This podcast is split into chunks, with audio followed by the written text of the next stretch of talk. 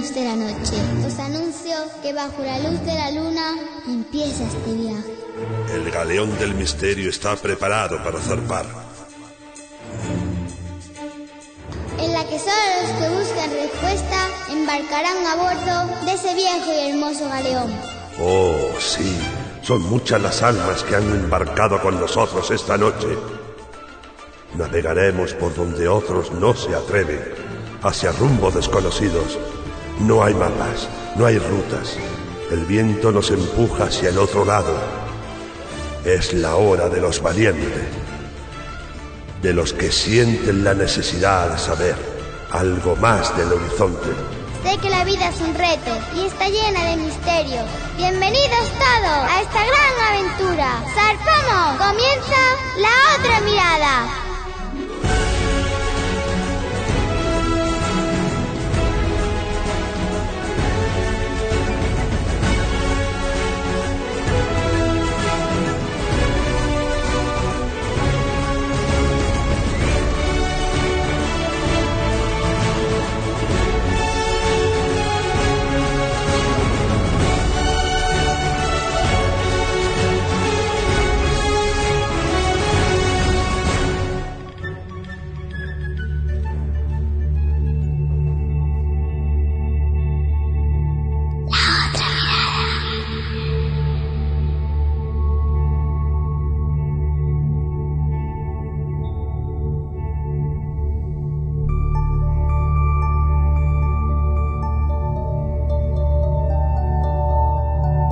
Demandante muerto rara vez es más valioso que un demandante vivo, gravemente lisiado.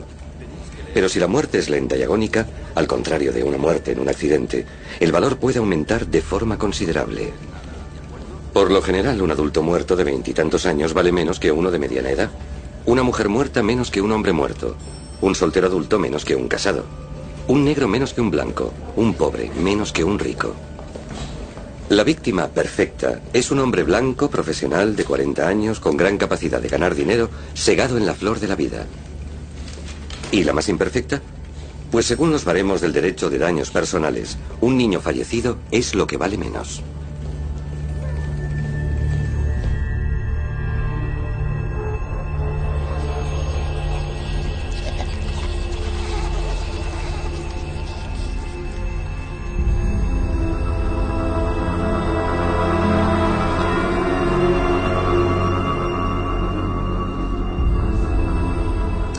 ¿Qué tal amigos? Buenas noches. Luz roja en el interior de este estudio. Nervios contenidos porque este es el pálpito de una historia que por su naturaleza solo puede ser contada aquí en la noche a bordo de este viejo galeón de las ondas de la radio. Un eco que comienza esta noche con unas líneas sueltas que me gustaría prácticamente susurraros al oído. Quiero que os imaginéis un escenario. El sonido de unos aviones allá lejos en la noche Después, un silencio tan denso que puede zumbar al resto de los sentidos. Y un cielo que amanece herido frente a los ojos del mundo, absolutamente lleno de cicatrices. De extrañas nubes que a todo juicio no pueden corresponder con la arquitectura natural de las nubes de nuestros cielos. O más extraño aún, estrechas líneas que dibujan largas hileras de franjas como un mapa de carreteras dibujado allá arriba, más allá de las montañas. Después, crónica obligada al destierro en los periódicos con titulares que amarillean prácticamente al paso de la propia imprenta. Letras grandes y en negrita abren la columna de sucesos. El paso de los aviones del misterio. ¿Nos están gaseando?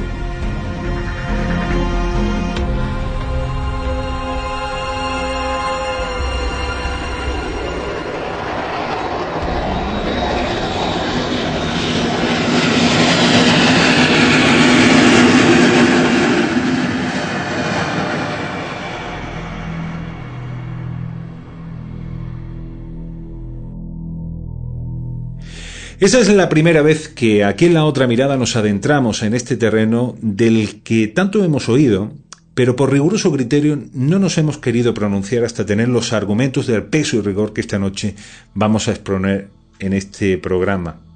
Detrás de estas misteriosas líneas en el cielo se esconde una palabra no menos descorazonadora, que esta noche va a ser de vital importancia para adentrarnos en el interior de este enigma. Esa palabra es geoingeniería. Este es un asunto del que muchos opinan que es solo palabrería o posiblemente esas leyendas urbanas que circulan recurrentemente a lo largo y ancho de la propia web. Pero os aseguro que pocos conocen esto que voy a leer textualmente y os pido toda vuestra atención. Dice así. El Parlamento Europeo acogerá los días 8 y 9 de abril, es decir, el lunes y el martes, una conferencia titulada Más allá de las teorías de la modificación climática, sociedad civil versus geoingeniería. El evento incluye la proyección del documental titulado ¿Por qué nos están fumigando? del director norteamericano Michael Murphy. La conferencia ha sido promovida por la plataforma internacional Skyward, significa los vigilantes del cielo, integrada por decenas de organizaciones cívicas europeas en colaboración con diversos grupos políticos.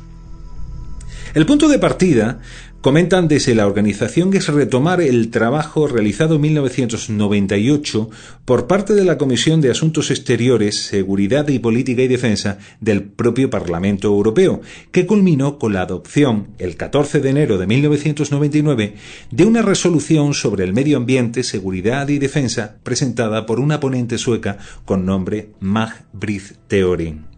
Dicha resolución quedó en papel mojado a pesar de que se pedía que se verificaran, ojo, las conclusiones sobre los experimentos que se están llevando a cabo en la atmósfera.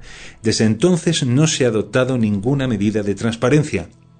Estamos hablando de que el próximo lunes, en el propio Parlamento Europeo, se va a debatir esta cuestión, este enigma, lo cual no es de pasar por alto. Esta noche, entre otros muchos asuntos, vamos a cuestionarnos una pregunta doble. ¿Quiénes se esconden detrás de todo esto y cuáles son los fines que hay detrás de estas misteriosas cicatrices en el cielo? Para este propósito ya están preparados los muchos invitados que esta noche van a embarcar con nosotros aquí, en la otra mirada, en el que nos vamos a debatir y nos vamos a preguntar otras muchas cuestiones. Por ejemplo, ¿qué ha detectado la misión Planck en el fondo cósmico de radiación? O le preguntaremos al científico Fernando Alberca, el cual esta noche va a estar con nosotros aquí, sobre los secretos que esconden nuestro propio cerebro. Esta es una noche donde empezamos así, mirando al cielo y mirando al propio Parlamento Europeo para saber qué cuestiones y qué conclusiones se va a llegar esta semana entrante. Empezamos analizando este caso abierto.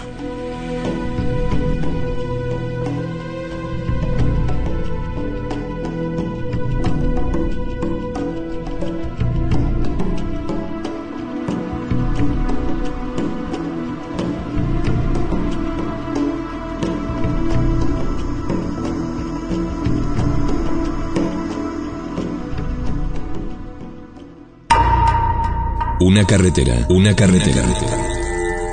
Una historia, una historia. Y tú, ahí en la noche. La otra mirada.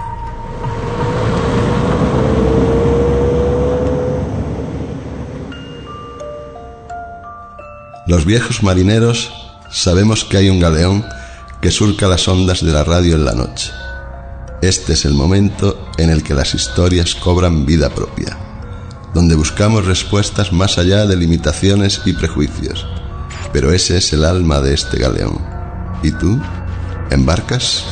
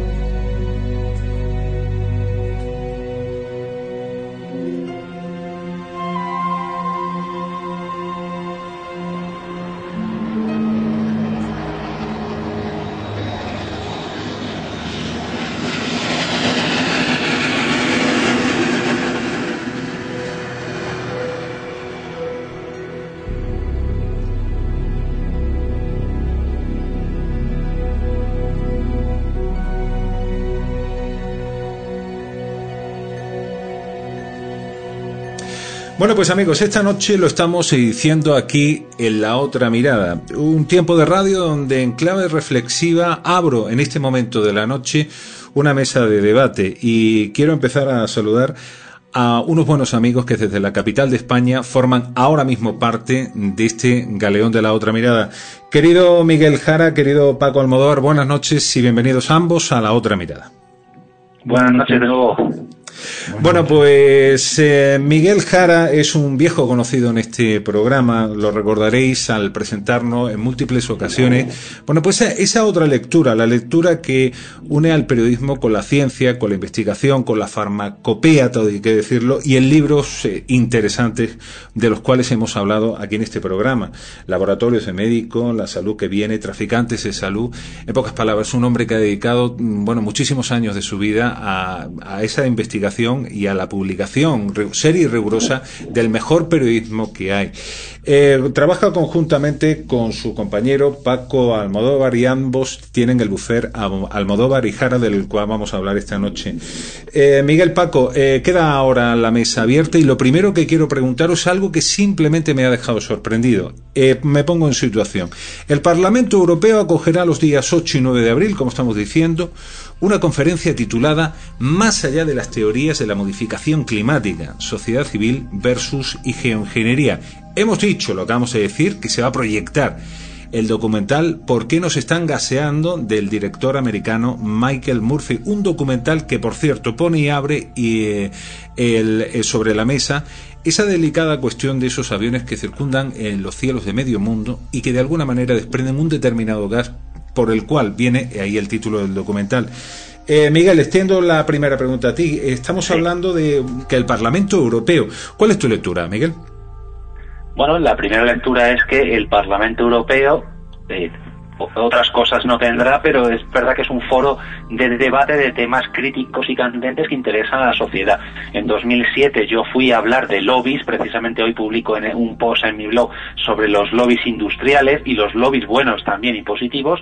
Fue en el Parlamento Europeo donde se abrió ese, ese debate pues, en aquel en aquel momento por el grupo de los verdes. Ahora es precisamente también el grupo de los verdes el que se ha interesado en llevar el tema de la geoingeniería al Parlamento Europeo a debate. La geoingeniería, para los oyentes que no estén muy, muy puestos, muy entendidos en el tema, es esa nueva ciencia, nueva desde los años 90, así nueva, que trata de controlar el, el cambio climático por medios científico-tecnológicos. Es decir, eh, se estaría intentando que, que el cambio climático que es real, que existe, eh, no enturbiera los negocios de las grandes petroleras, eléctricas, sobre todo de las grandes empresas que, y gobiernos que las admiten que contaminan el planeta y están cambiando el clima.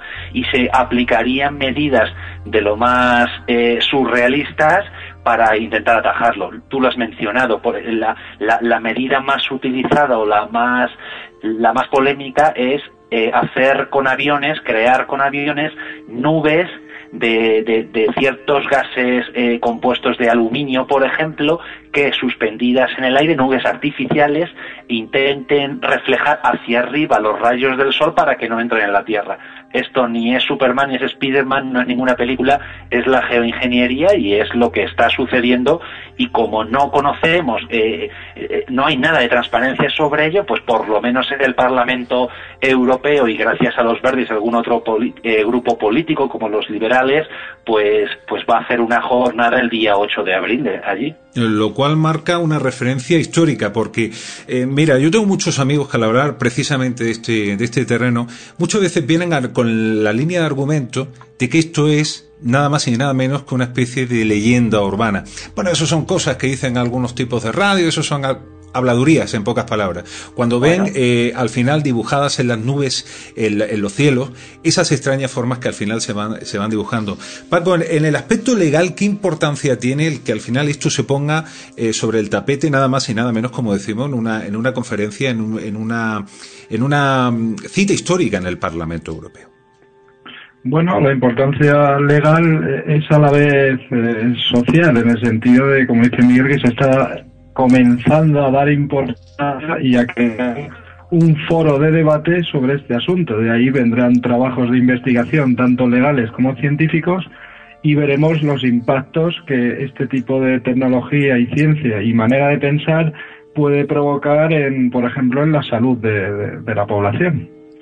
Vamos a ver eh, qué puede pasar en, todo esto y no solo a la salud de la población. Cuando hablo de la salud de la población, vemos también el impacto en el medio ambiente, que también, pues vamos a ver, vamos a ver, eh, a, raíz de ahí la importancia que tiene es, ese, ese fondo que se va a crear y, esa base que ya se está creando de investigación en todos estos asuntos. Es decir, ya no solo va a haber una investigación científica en pro de una serie de productos y servicios para modificar ¿no? Eh, eh, el, clima, sino que ahora vamos, se van a poner bases para investigar jurídicamente, para hacer estudios independientes sobre la repercusión de esta, de esta tecnología y de, como digo, de esta manera de pensar, al fin y al cabo.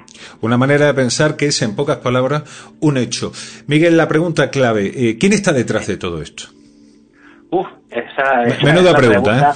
¿eh? Eh, eh, esa es la pregunta que tiene, si, si lo quieres fácil respuestas, podemos empezar a, hacer elucubraciones, ¿no? Que, que, que si el gobierno de Estados Unidos y los gobiernos occidentales, que si los ejércitos, bueno, eso es lo que hay que demostrar. Desde mi punto de vista, he sido muy prudente siempre porque ya en 2009, en el libro La salud, la salud que viene, el último capítulo precisamente trata sobre la geoingeniería. Yo creo que es el capítulo que más tiempo me ha llevado escribir en mi vida. Yo creo que estuve como un año eh, documentándome a fondo y quitando el grano de la paja para poder ser muy riguroso, muy escéptico, muy crítico con qué había de verdad en todo esto, ¿no? Y las verdades eh, eh, eh, las verdades que, tenemos sobre la mesa que no son muchas están ahí. Hay un informe por ejemplo que para mí es clave es un informe de casi mil páginas está escrito en el año 92 o por ahí que es cuando empieza el mundo a hablar de cambio climático es cuando se celebra la, la cumbre de, de Río de Janeiro sobre cambio climático es cuando empieza a haber esa ese interés, esa crítica por lo que está sucediendo con el clima que empieza a no ser normal. Bien, este estudio está financiado por eh, altas instituciones científico-académicas de Estados Unidos y ya se habla de la geoingeniería, de la modificación por medios tecnológicos del cambio climático, o sea, de combatir el cambio climático con, con la técnica, ¿no? Y, pero se habla poco de sus repercusiones. Incluso se cita que las repercusiones sobre la salud, como citaba Paco, y del medio ambiente, están aún por averiguar. Hombre, esto es poco serio, pero nos está dando un dato muy importante. Ya en 1992, las altas instancias de las instituciones públicas científico-académicas del gobierno de Estados Unidos, que representa a otros muchos gobiernos occidentales avanzados, se planteaban el cambio climático no como una cuestión ambiental y de salud ambiental, sino como una cuestión económica, científico-técnica. El cambio climático estaba y está poniendo eh, en jaque el sistema económico, el modelo económico actual tan contaminante que provoca cambio climático, fíjate si es contaminante, y querían combatirlo y así lo plasmaron en aquel documento que ha servido como base para muchas de las cosas que pueden estar ocurriendo hoy, por ejemplo, en el cielo.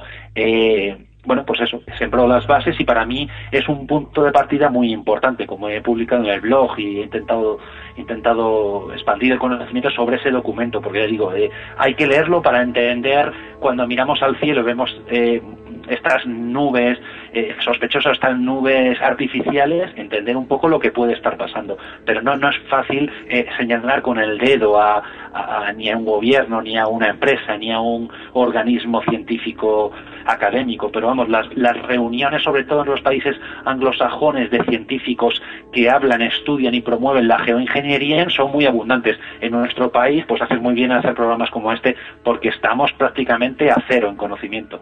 A cero en conocimiento y como vuelvo a decir, no muchas veces un terreno que está absolutamente arrinconado en el eh, y desterrano al terreno de lo que es la propia leyenda urbana. Eh, Paco, tú como abogado, eh, ¿qué piensas? Ah, habrá muchas caras incómodas en el Parlamento Europeo, como decimos, día 8 y 9, lunes y martes de esta semana entrante, en el que se va a poner sobre el tapete esto. ¿Qué caras incómodas, qué es lo que más le puede provocar, eh, preocupar dentro de un terreno de la legalidad? creo sinceramente y para ser realistas que ahora mismo esto no preocupa a casi nadie. Te lo digo sinceramente. ¿Por qué? Porque hay tantas cosas ahora mismo que, que deben que deben de atender que ahora mismo esto les va a sonar como algo extraño y a pesar de que así sea, por creo que no le van a dar mucha importancia precisamente con la intención de no darle importancia. Vale, te entiendo, te entiendo. Eh, Creo que va a ser así. Porque en estos inicios de, este movimiento, pero eh, como hemos dicho, sí siembra una, una buena semilla para el futuro. Eh, una especie de jurisprudencia, tengo que decirlo, un punto de inflexión donde se diga, el día 8 y 9 de abril del año 2013 mm. en el Parlamento Europeo esto ya se puso la, encima de la mesa. Claro, marca, marca una, una base, una base de, de estudio, como digo. Falta, esto está muy, muy, muy esto es muy, en embrión, ¿no? Y con la cantidad de temas ahora mismo candentes que tienen, es lo que te digo, yo creo que no le van a hacer mucho caso. Creo. Ahora mismo, hombre, pondrán el oído, pero y muchos lobbies, como dice Miguel, estarán ahí, pero mm, yo creo que la estrategia va a ser no darle mucha importancia. Es, eh, es simplemente increíble el, el, lenguaje que esta noche estamos eh, utilizando aquí en esta mesa de redacción, justo en el comienzo de, este programa, La Otra Mirada en este viernes. Quiero recordarle a los oyentes que esta noche nos acompaña del, eh, de Almodóvar y Jara, dos hombres de, excepción, dos grandes hombres que entienden y mucho en el terreno que esta noche estamos abarcando. Uno es el periodista Miguel Jara y por otro lado el abogado Francisco Almodóvar. Eh, Miguel, ¿qué parte de, la, de, ese periodismo especializado va a hacer una especie de hincapié en estos días en ver lo que se va a cocer? ¿Qué pruebas piensas tú que se van a poner encima de la mesa? Pues de una vez para terminar de demostrar que hay alguien que está mm, jugando, vamos a llamarlo así, con esa con esa geoingeniería por los cielos de medio mundo. Porque claro, también hay que pedir permiso para, para sobrevolar los cielos de España y ¿cómo lo hacen? No sé, ¿qué piensas tú en todo esto? No, lo, pienso que, que, es, que tú lo has dicho, es un juego con el clima, es como decía antes, casi una película de ciencia ficción. Lo, que pasa es que, hombre, algunos pues que llevamos ya tiempo estudiando esto nos lo tomamos muy en serio. Eh, hay poca transparencia y sobre la mesa yo lo que confío, eh, los invitados son de, son de un muy buen nivel, ¿eh? son personas que llevan años ya estudiando y comprometidas con este tema. Lo que espero escuchar, Paco y yo no vamos a estar allí, pero tenemos una abogada compañera, una abogada que empieza a ser colaboradora desde Barcelona de nuestro bufete, que sí va a estar allí invitada, escuchando todo y que nos va a contar eh, lo, que, lo que se vive allí para poder contarlo, por ejemplo, en mi blog. Eh, esperamos que, efectivamente se avance en las pruebas científicas para el conocimiento de la geoingeniería, en el análisis, al menos en análisis, de lo que eh, de lo que está, a ver, las nubes, eh, las nubes artificiales sueltan unos productos químicos que, eh, que se, suspenden en la atmósfera para reflejar los, los rayos solares hacia arriba, pero estas nubes, obviamente, como toda nube, deja un rastro en el suelo, cae al suelo. Esperamos o tenemos la esperanza de que se puedan presentar estudios científico-técnicos sobre eh, de qué están compuestas esas nubes tras analizar el rastro que dejan en el suelo. A mí me consta que hay personas en nuestro país, por ejemplo, y en todo el mundo, que recogen esos, esos, esas muestras de, de suelo y luego las analizan. Yo lo que espero ver eh, o, necesitamos ver es que científicos independientes, ya sé que esto es eh, en cierto modo es utópico y es muy caro, por cierto, eh, científicos independientes analizan la Tierra donde ha habido nubes artificiales, donde ha habido arriba en el cielo nubes artificiales y ha caído en la Tierra el subproducto de esas nubes y que nos digan de qué están compuestas. en un principio y ya hay indicios y pruebas de gente que ha analizado esto, sobre todo en, Canadá, en Estados Unidos, esas nubes estarían compuestas de, de productos eh, altamente tóxicos como el aluminio o como el bario, ¿no? Eh, pero claro, yo, yo, yo creo que hay que exigir y abundar, hay que ser bastante escépticos con todo esto y abundar en, en los estudios que nos documenten fehacientemente todo esto. Sería gravísimo y, y, y sería horrible, ¿por qué no reconocerlo, no? Pero es que tenemos derecho a saber, la, pena también es, como nos cuentan estos grupos de activistas, es que tenemos que ser los ciudadanos los que pongamos nuestro tiempo de trasladarnos al Parlamento Europeo en Bruselas, de hablar, de investigar, de documentar, incluso de poner nuestro dinero para contratar abogados, para difundir en medios de comunicación, para investigar científicamente, cuando esto evidentemente tendrían que ser las autoridades o al menos los políticos que sospecharan que las autoridades no están dando respuesta, los que exigieran en los parlamentos de cada país respuestas a lo que está ocurriendo. Esto, esto la verdad es que es, es lo raro, que no, no entendemos cómo ninguna fuerza política, por ejemplo, en nuestro país, se ha hecho nunca eco como sí ha ocurrido, por ejemplo, en Italia o en Holanda o en el propio Parlamento Europeo, nunca se ha hecho eco de, estos asuntos y ha hecho las preguntas más evidentes a, a, los gobiernos. Bueno, un poco todo esto es lo que, los que, lo que esperamos que se plasme estos días en el Parlamento Europeo. Madre mía. Y se debe escribir con letras mayúsculas. Te estoy escuchando con toda atención, se van los vuelos. Si esta historia se la tuviese yo que contar a un niño pequeño, le tendría que decir, mira, en definitiva, hay un lugar muy importante en Europa donde van todos los dirigentes los políticos, los que mandan en pocas palabras la sociedad, donde unos científicos se van a exponer una serie de, pruebas sobre esos hombres que vuelan en unos aviones y van despidiendo unos gases y los vemos nosotros en el cielo. Lo que pasa es que todo eso nadie lo sabe y que de alguna manera lo quieren, lo quieren denunciar y quieren saber para qué y por qué. Un, un proyecto de geoingeniería, porque esa es la verdad, es en, sí, en la síntesis con la que se debe trazar todo, todo este lenguaje. Por supuesto vamos a estar muy atento, esa compañera vuestra del buffet eh, Almodóvar y Jara, que se va a trasladar estos días al Parlamento Europeo y que va a estar allí captando, recopilando toda la información sobre ese terreno. Eh, la verdad que va a dar mucho decir. Eh, Miguel, debemos, y, Paco, te puede intervenir cuando quiera, ¿no? Eh, yo os pregunto a los dos, ¿debemos de confundir todo este lenguaje con esos fenómenos llamados chill que también hemos escuchado en algún lenguaje? bueno, eh, es, es un poco la, la denominación en inglés de lo que son estelas eh, químicas, estelas de los aviones eh, producidas por químicos. Yo, yo ya lo he explicado muchas veces, yo prefiero ser ultra riguroso en este tema y muy escéptico, no me gustan los términos anglosajones cuando podemos llamarlo geoingeniería y que es una ciencia que existe, insisto, novedosa, pero es una, una ciencia definida sobre la que hay congresos en Estados Unidos y sobre todo en el mundo anglosajón, insisto, en España esto es muy desconocido, pero es una ciencia que, eh, que admite congresos científicos para desarrollar proyectos tecnológicos y combatir el cambio climático no por medio naturales, ambientales, de reducción de las emisiones, de reducción del consumo, críticos con nuestro actual modelo y sistema de vida, sino implementando medidas eh, tecnológicas que, por cierto, serán muy caras, que serán costosas desde el punto de vista de la salud y el medio ambiente, que serán muy interesantes para grandes empresas contaminantes y gobiernos que las admiten, y sin cuestionar, por supuesto, el actual modelo de producción y consumo. Así que eh, yo creo, yo prefiero hablar de, geoingeniería, que me parece que es un término menos popular que chemtrails, ¿no? Lo encuentras en internet, pero me parece un término más, más de, tener los pies en la tierra y, y, con el que se está manejando el, el actual sistema o los que impulsan este este modelo de combatir el, cambio climático tan de ciencia ficción, tan alocado, con tan poco futuro, insostenible y tan poco transparente. Eh, de verdad, esto eh, va más al terreno eh, de, la ciencia ficción de Julio Verne o de aquella ciencia imposible que ya hace mucho tiempo nos dibujaba ese científico de renombre llamado Nikola Tesla, ¿no? En su momento.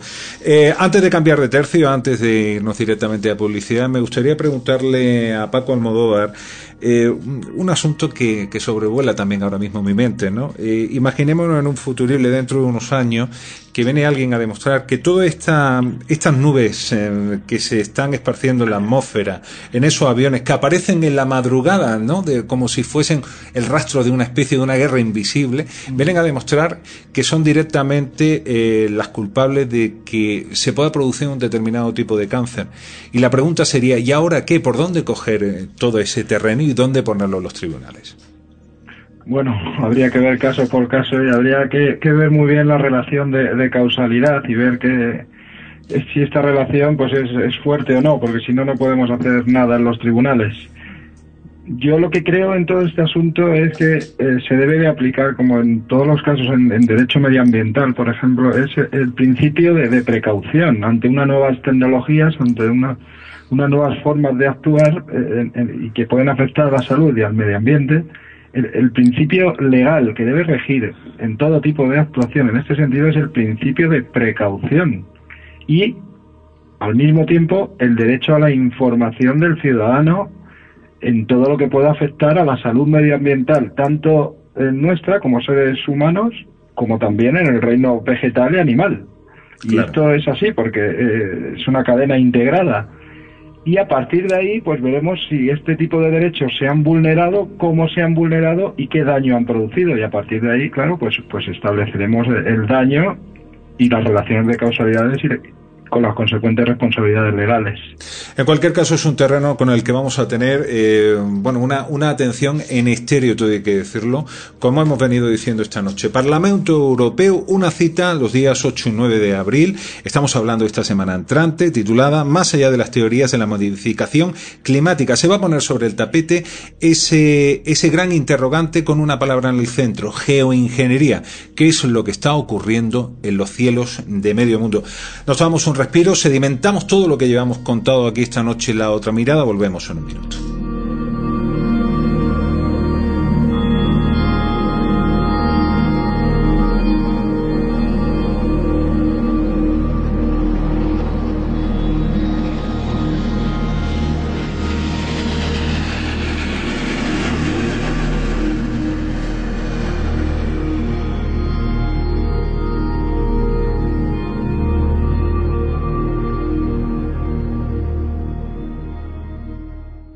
Metro, en la oficina, en el coche, en la cola del cine. Ahora no tienes excusa para no embarcar a bordo del galeón. Descarga la aplicación Android de la otra mirada. Es fácil y gratuito.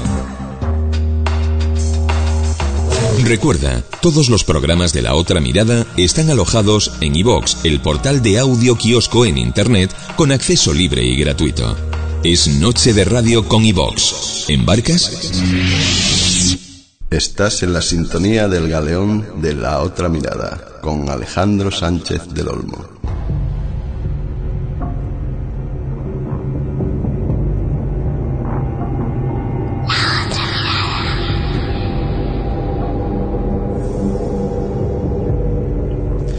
Noche de radio, noche de investigación en la que estamos experimentando un auténtico tsunami informativo esta noche con la compañía de dos buenos amigos que esta noche han embarcado con nosotros aquí, en el galeón de la otra mirada.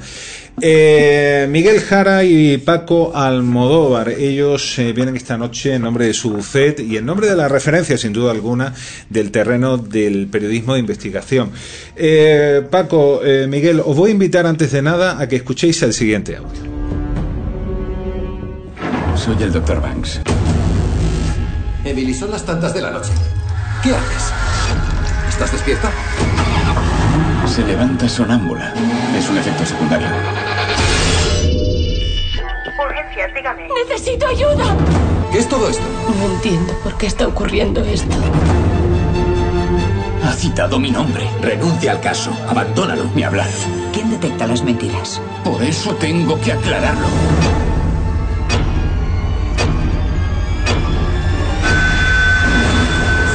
Blixa. Yo no estaría aquí si no fuera por eso. Esto lo demuestra todo.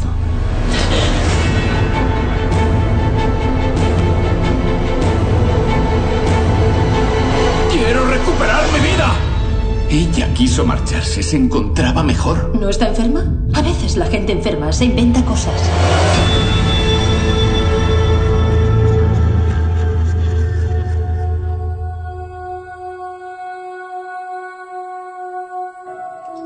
Bueno, pues ahí están esos audios, eh, los audios de una película eh, llamada Efectos Secundarios. ¿Puede un medicamento provocar un tipo de patología capaz de una persona acabar con la vida de otra? En principio es una pose absolutamente novelesca, pero han habido casos y hay casos que redundan directamente en ese tipo de información. Eh, Miguel Paco, ¿qué opinas de esta película? Bueno, Paco te puede contar como, por ejemplo, eh, eh, fármacos psiquiátricos como el Paxil se ha demostrado y publicado en revistas científicas de gran prestigio que incitan al suicidio y en Estados Unidos ha habido demandas por, por personas que se han suicidado. No sé si matar a otras, a lo mejor Paco te puede ampliar, pero por ahí van los tiros. Bueno, eh, mm, yo quiero hacer pues, un poco hablar de la que es una reacción adversa a un medicamento. Las reacciones adversas deciros que, que eh, conocidas como reacciones adversas las causas principales de defunción en todo el mundo, y esto lo dice la Organización Mundial de la Salud. La mayoría de las reacciones adversas a un medicamento son evitables, afectan a países de, todo el mundo, y en algunos casos los costes asociados a estas reacciones en relación con la hospitalización, cirugía, pérdida de productividad, eh, sobrepasan el mismo costo de, los, medicamentos. Decir que no hay medicamentos tampoco exentos de riesgos y que una posible evaluación atenta de esos riesgos y beneficios, una evaluación que fuera continua, ofrecería una mayor seguridad en el paciente y en el fondo en el ciudadano. Es decir, las reacciones adversas a los medicamentos existen en medicamentos donde también están la, las vacunas, por ejemplo, y otro tipo de, de medicamentos eh, nuevos medicamentos biotecnológicos, es decir, la biotecnología está también creando nuevas formas de, de, que, de actuar ante, ante la creación de medicamentos, eh, tanto en su producción como su comercialización e investigación. Y eh, claro, pues una reacción, ¿qué es una reacción adversa? Es un, pues cualquier reacción adversa cuya naturaleza, gravedad o consecuencias no sean coherentes con la información descrita en la ficha técnica y o prospecto. Eso es una, una reacción adversa inesperada, pero claro, las, eh, ellos, eh, la industria farmacéutica, con sus estudios pone muchas reacciones adversas en el prospecto. Sabe que el ciudadano no se suele leer los prospectos. Al menos en España tenemos prospectos. Por ejemplo, en España, en Colombia no hay prospectos de medicamentos. Mm, lo grave eh, no son las reacciones adversas que son leves o moderadas. Lo peor son las reacciones adversas graves, que son aquellas que ocasionan la muerte o ponen en peligro la vida aquellas que exigen hospitalización o una prolongación de una hospitalización o que ocasionan una discapacidad o una invalidez eh, significativa o persistente que pueda tener eh, o conllevar anomalías congénitas o incluso defectos de nacimiento en, mujeres embarazadas. Es decir, las reacciones adversas graves, el problema es que muchas veces se conocen y no se están en esa cadena de información del medicamento no se transmiten adecuadamente al ciudadano o al médico que las prescribe, o los investigadores no la transmiten bien al, al, propio laboratorio, aunque el laboratorio suele ser la fuente de esta información y es el que suele saber y sabe qué tipo de reacciones adversas produce su producto. También es cierto que muchas reacciones adversas se conocen tras la comercialización de ese producto. Y el problema aquí es que y el problema que estamos encontrando desde que nos dedicamos a esto, que ya son bastantes años, es que esa cadena de información eh, se corta en algún momento. Es decir, no en todos los medicamentos, pero en muchos medicamentos sí. Ellos saben que en Estados Unidos el mismo medicamento produce unas determinadas reacciones adversas graves, siempre hablamos de reacciones adversas graves, y eso tarda, esa información tarda en llegar a Europa mucho tiempo, años incluso. Ahora mismo es cierto que en farmacovigilancia estamos mejorando y esa información fluye con mayor rapidez. Pero aún así tenemos que estar muy atentos porque los prospectos de los países eh, difieren con el mismo producto. El mismo producto, la misma multinacional, no tiene o no informa de la misma manera. Esto eso es grave realmente, algo, ¿no, decir, Paco? Hay connotaciones por, comerciales, claro. Eh, connotaciones comerciales, pero cuidado con lo que estamos diciendo. Es decir, que un antidepresivo en los Estados Unidos puede advertir que pueda existir un riesgo de muerte o de algún tipo de patología grave, como lo que tú estás diciendo, con ese título que, es, eh, que viene como telón de fondo, ¿no? Eh, eh, efectos secundarios, y que de repente aquí en Europa, por simples razones comerciales, no se diga, no se indica en el prospecto y de alguna manera pueda ocurrir la tragedia tragedia. Eh, desde luego no es nuestra intención demonizar a lo que es el ámbito de la farmacopea, que en definitiva nace y lucha precisamente para beneficiar, para dar curación a las enfermedades, pero también tiene una cara B, la, el, efecto, el efecto secundario.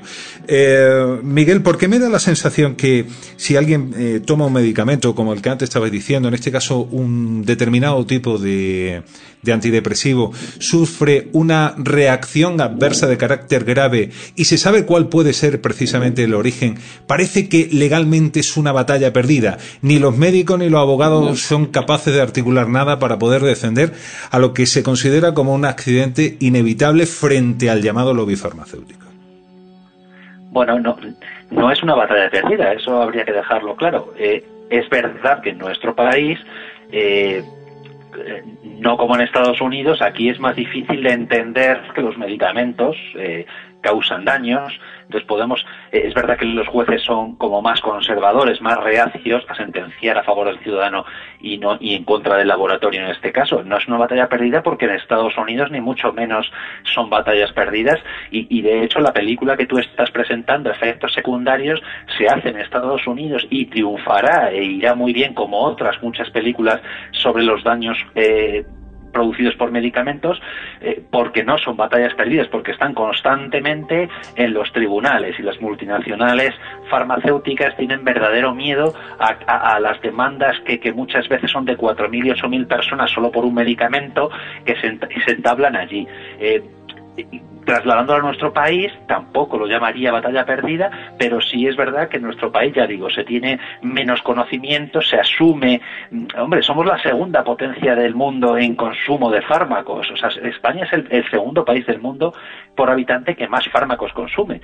Eso quiere decir que somos poco críticos eh, con los fármacos y además quiere decir que tenemos un sentido de la salud bastante pobre, porque consumir muchos fármacos no es de una sociedad sana.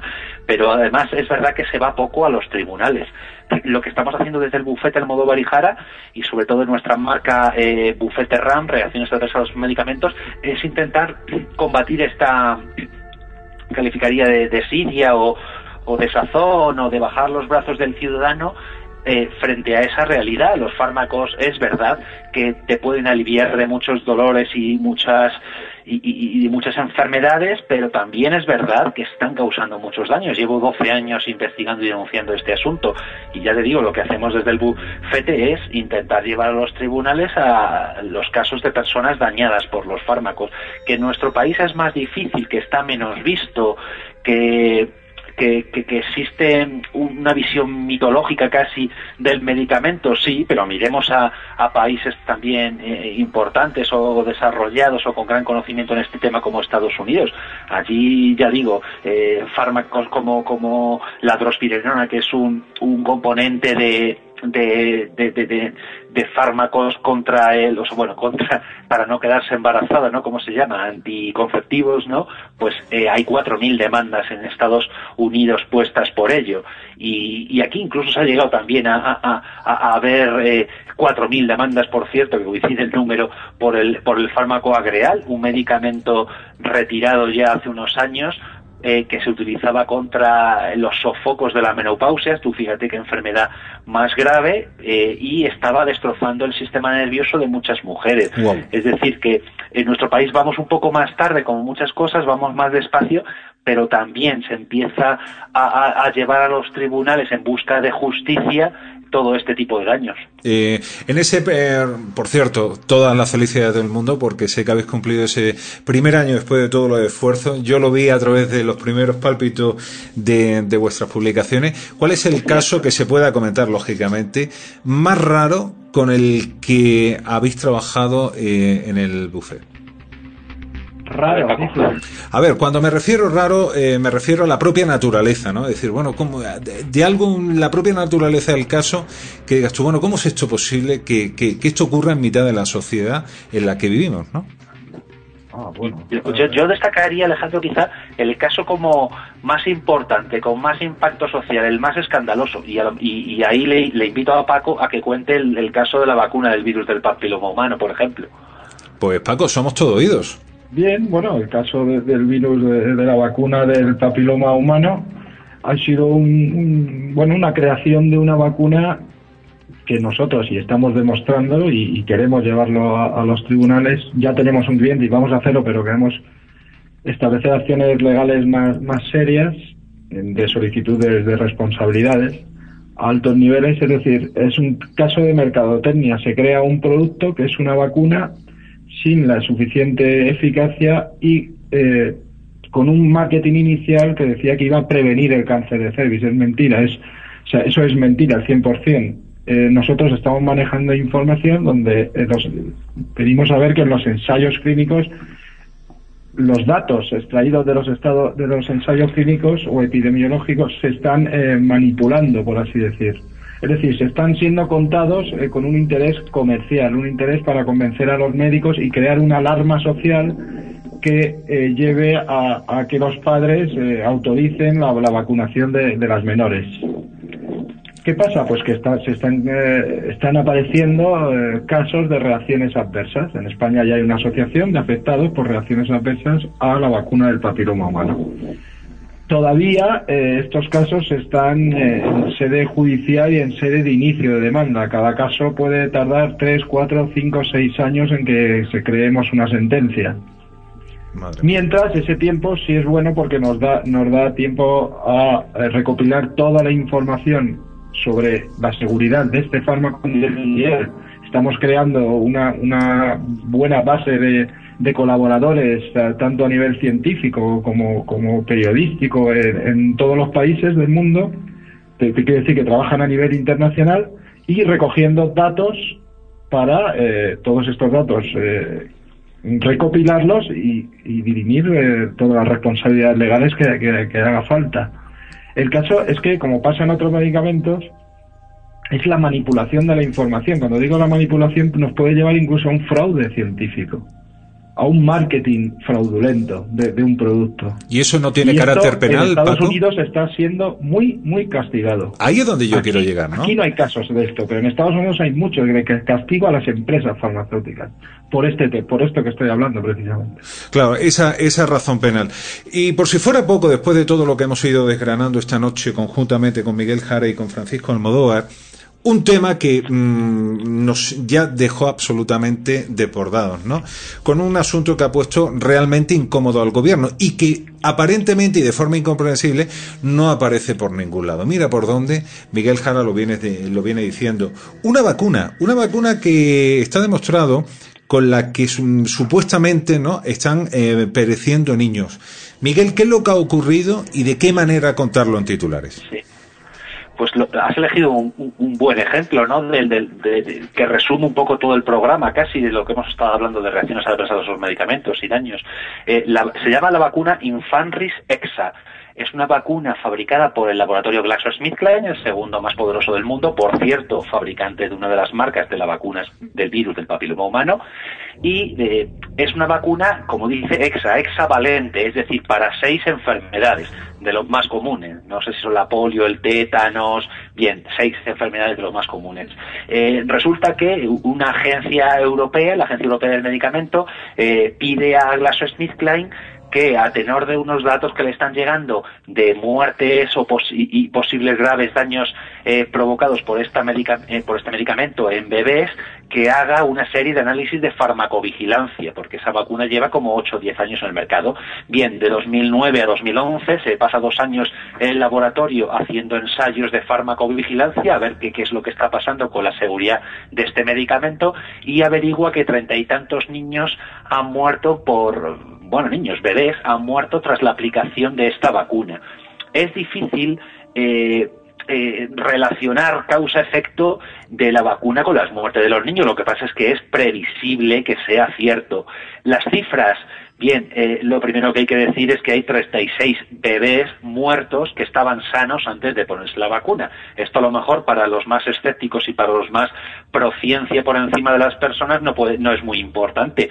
Eh, las estadísticas dicen que a lo mejor de, de millones de inyecciones mueren unas decenas de niños. Hombre, a mí me importan más los niños que las inyecciones que se han puesto, pero eh, eh, lo que nos está hablando es de un indicio, de un indicio fuerte de que esta vacuna puede, eh, puede representar estadísticamente un, un alto nivel de, de, reacciones adversas graves, incluidas la muerte. Es decir, las autoridades, hablando llanamente, tenían que estar investigando esto y esto no se ha producido.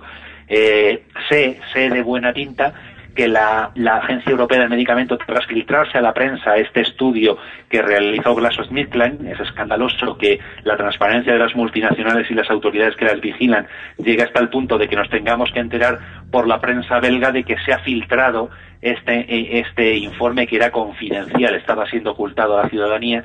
Eh, las autoridades parece ser que la agencia europea está investigando este asunto. Bueno, ya tardan en comunicarnos qué está ocurriendo y ya, ya dudo a estas alturas, sinceramente, que nos comuniquen. La agencia española, yo empiezo a publicar, soy el único periodista eh, en España que empieza a publicar sobre este tema de la vacuna Infanrisexa. Eh, la agencia española ignora mis peticiones a través del Departamento de Comunicación me pongo en contacto con la Agencia Española de Medicamentos y nunca me, me solucionan nada, nunca me responden. Y es eh, Gaspar Llamazares, el que es médico y es diputado de, Izquierda Unida del Parlamento, quien a través de Twitter pues me escribe, oye Miguel, ¿qué, está pasando con esto? Y las autoridades sanitarias que dicen, le, le dicen, mira, si quieres, eh, el bufete Almodóvar y Jara pues te elabora gratis, por cierto, esto por favor que quede bien claro, que no hemos cobrado un duro por esto, aunque lo merecemos, pero no hemos cobrado un duro por elaborar un informe donde, donde contamos qué está sucediendo con la vacuna y qué hacen las autoridades. Esto, eh, este informe, bueno, pues eh, suscitó interés y un impacto en Gaspar Llamazares y lo llevó al Parlamento, al Parlamento español y el gobierno, pues bueno, eh, ha tardado mucho, casi agota el tiempo eh, permitido para, para contestar, pero ha contestado de una manera, bueno, eh, en cierto modo echa balones fuera, pero en cierto modo también apunta eh, diferentes vías, incluso la, Agencia Española de Medicamentos, que es la que responde eh, por parte del gobierno, pues llega a, decir que, se están avanzando bastante o que en los próximos meses o años vamos a, a ver cómo, cómo la farmacovigilancia sobre los medicamentos avanza y cómo los estudios y los ensayos clínicos de las farmacéuticas van a empezar a hacerse públicos. Bueno. Miguel, pero hay una pregunta que flota ahora mismo en el estudio. ¿Esa vacuna al día de hoy todavía se sigue eh, administrando en España? Sí. Pero, sí. A pesar de las recomendaciones y a pesar de los avisos que vosotros habéis dado.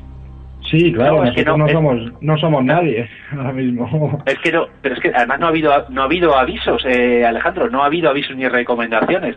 La agencia española y la europea, es verdad que uno de, parte de su oficio es emitir alertas, que se llama, alertas sanitarias. Un medicamento provoca daños, muertes sobre todo, ya, ya digo, esto es, es muy duro tratarlo así, pero un Madre medicamento o, o, o, o, provoca muchas muertes o las agencias sanitarias no van a emitir una alerta. Entonces, con Infanrisexa está como te he contado antes, en presunto estudio de lo que está ocurriendo por parte de la Agencia Europea de Medicamentos. Hasta que la Agencia Europea, si decide eh, eh, desarrollar una alerta sanitaria, hasta que no lo haga, la Agencia Española no la va a transmitir. Es decir, no ha habido recomendaciones ni alertas siquiera. Yo, eh, yo quiero decirle a los oyentes, y doy fe de ello, tanto Miguel Jara, que lo llevo conociendo muchos años, tanto a Paco Almodóvar, yo sé que son gente muy aplomada, no son gente de ciencia, son gente tranquila, son gente que piensan antes de hablar y eso a mí me encanta. Eh, pero lo que yo estoy escuchando esta noche de, va más allá de cualquier lógica, ¿no? Eh, porque Paco, esta noche te tendría que preguntar, ¿cuántos niños tienen que morir hasta que salte la voz de alarma? ¿Hay un margen de muerte asumible, perfectamente permitible, como algo fíjate lo que te digo, ¿no? ¿Asumible? No, no. Además, esa información eh, es, la tienen muy en reserva. Es decir, cuando hay una sanitaria. Es decir, ellos consideran cuando hay una alerta y tanto que, que los profesionales no están notificando las sospechas de reacciones adversas. Esto es muy importante porque en España hay una infranotificación de reacciones adversas que, va más allá de un 70-80%. Esto es muy grave, porque si oficialmente hay 12.000 notificaciones al año, de las cuales más de un 40% son graves, imagínate si realmente se notificaran las sospechas, lo cual no quiere decir que ese medicamento haya podido causar esa reacción, pero sí se levanta una sospecha, ¿no? Podrían ser más de 30.000, más de 40.000 al año, y esto ya empieza a ser grave. En concreto, con esta vacuna de Infanris, pues si hacemos ruido, si vamos publicando datos eh, oficiales eh, más o menos, ¿no? Que sabemos que son oficiales, pues eh, ellos tomarán conciencia y e investigarán y cuando investiguen, pues eh, verán. Pero esa información, la farmacovigilancia ahora va a tratar de ser más transparente que lo ha sido durante todos estos años. La farmacovigilancia nace con el caso de la talidomida, aquella, aquella medicamento que creó focomelia, que son bracillos, bracitos pequeños en muchas personas, y eso fue allá por los años 60. Evidentemente se sabía que creaba focomelia y en España, por ejemplo, se, administró durante 7, 8 o 9 años más, ¿eh? y en algunos países del mundo se sigue administrando. Es decir, eh, la farmacovigilancia es una cosa muy seria. Se están poniendo muchos esfuerzos, eso no me cabe duda, y la llevamos estudiando desde hace mucho. Y ahora el ciudadano va a tener más poder en farmacovigilancia, va a poder notificar por sí mismo. Nos estamos encontrando en casos de vacunas, en daños por vacunas, que en más del 60% de los casos que recibimos, los médicos no notifican que no, no sospechan que puede ser la vacuna la que esté causando, por ejemplo, una encefalopatía a un niño. Son muy pocos los que lo hacen esa sospecha, aun cuando por reglas básicas y que ellos deberían saber y de probabilidad, si una persona a los 20 días muestra una sintomatología clara, que ellos lo saben por las fichas técnicas de los productos, deberían notificar y ponerlo en conocimiento de la agencia del medicamento pero no lo hacen, no lo hacen en este país, no se hace. Bueno, pues Esa es la realidad. Eh, Paco, el, mensaje es simplemente descorazonador. ¿eh? ¿eh? es, un, es un grito de denuncia que tenemos que esta noche alzar directamente a través de, este programa, ¿no? De, la otra mirada. Miguel, eh, para concluir, me parece que son historias que, que, que, no tienen cabida en nuestra sociedad, pero que al mismo tiempo nos están ocurriendo. ¿Tú te acuerdas que siempre yo te pregunto por aquella mítica película de aquel caso, como es El jardinero fiel, donde aquella multinacional hizo, hizo de la suya? Y fíjate que hoy por hoy también, no a ese rango, por supuesto, pero que eh, también lo vivimos eh, eh, en, en, nuestras calles, en nuestro, en nuestro país, ¿no? Parece mentira, pero es una absoluta realidad. Bueno, eh, ¿sabes lo que, lo, que, lo que voy a hacer? Creo que voy a concluir, porque supongo que estamos en el final de, nuestra intervención, de una manera positiva. En esa, en esa película del jardinero fiel es verdad que se hacía una rigurosa y dura eh, denuncia de la industria farmacéutica, pero recuerda que también había una bonita historia de amor, ¿no? Yo quiero eh, terminar positivamente tenemos una, una especie de relación odio-amor con cierta parte de la industria farmacéutica.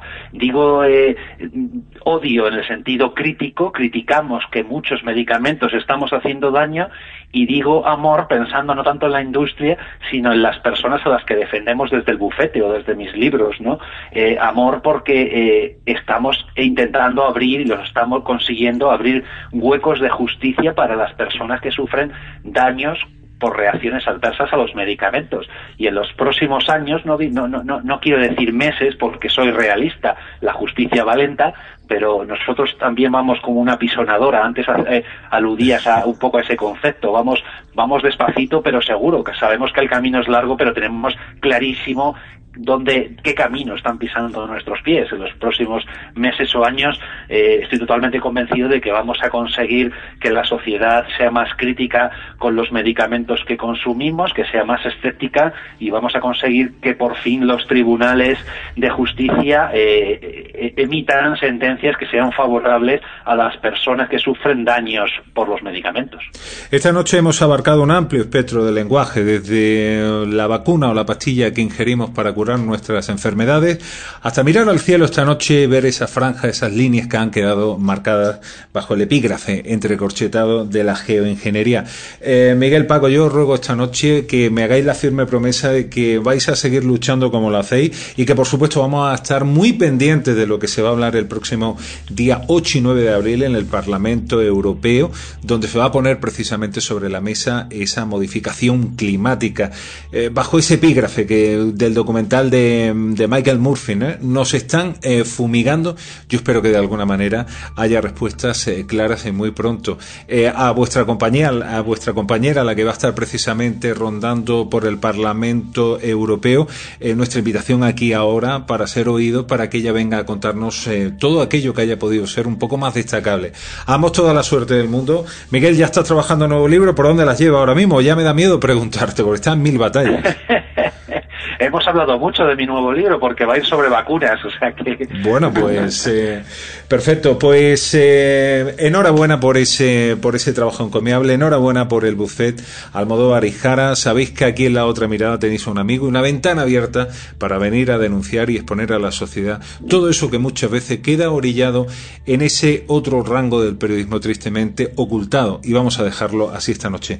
Eh, Miguel, eh, Paco, muchísimas gracias, un fuerte abrazo a ambos. Muchas gracias. Buenas noches. Muchas gracias a ti Alejandro y mucha suerte y, e interés a los lectores. Un fuerte Que abrazo. muchas veces más nos encontremos. Un fuerte abrazo, Miguel. Un demandante muerto rara vez es más valioso que un demandante vivo gravemente lisiado. Pero si la muerte es lenta y agónica, al contrario de una muerte en un accidente, el valor puede aumentar de forma considerable. Por lo general, un adulto muerto de veintitantos años vale menos que uno de mediana edad. Una mujer muerta menos que un hombre muerto. Un soltero adulto menos que un casado. Un negro menos que un blanco. Un pobre menos que un rico. La víctima perfecta es un hombre blanco, profesional, de 40 años, con gran capacidad de ganar dinero, segado en la flor de la vida. ¿Y la más imperfecta? Pues según los baremos del derecho de daños personales, un niño fallecido es lo que vale menos.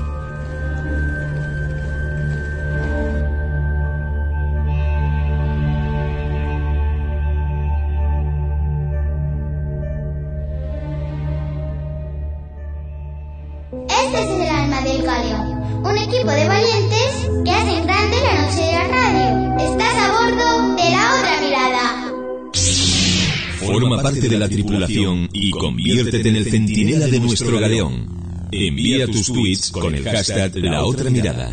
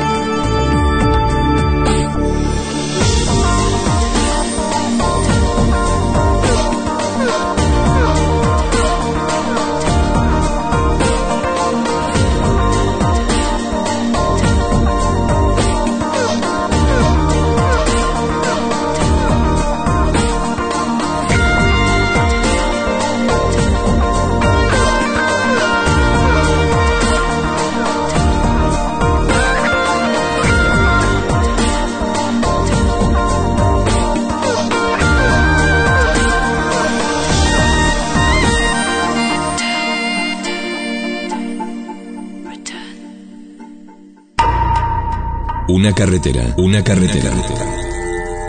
Una historia, una historia. Y tú, ahí en la noche. La otra mirada.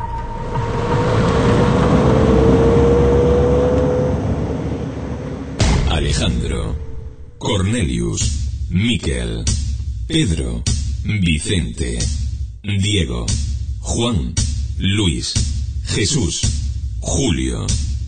¿Y tú? ¿Aún no formas parte de la tripulación?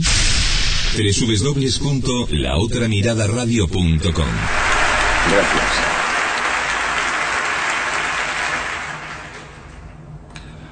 Siempre he creído en los números, en las ecuaciones y la lógica que llevan a la razón. Pero después de una vida de búsqueda, me digo, ¿qué es la lógica? ¿Quién decide la razón?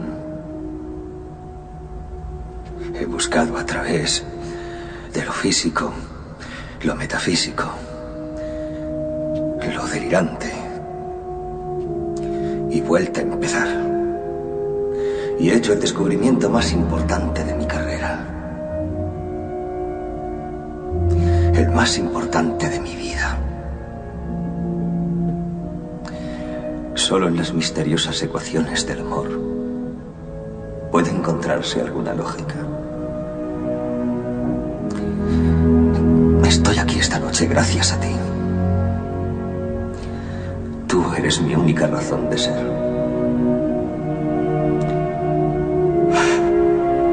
Eres todas mis razones.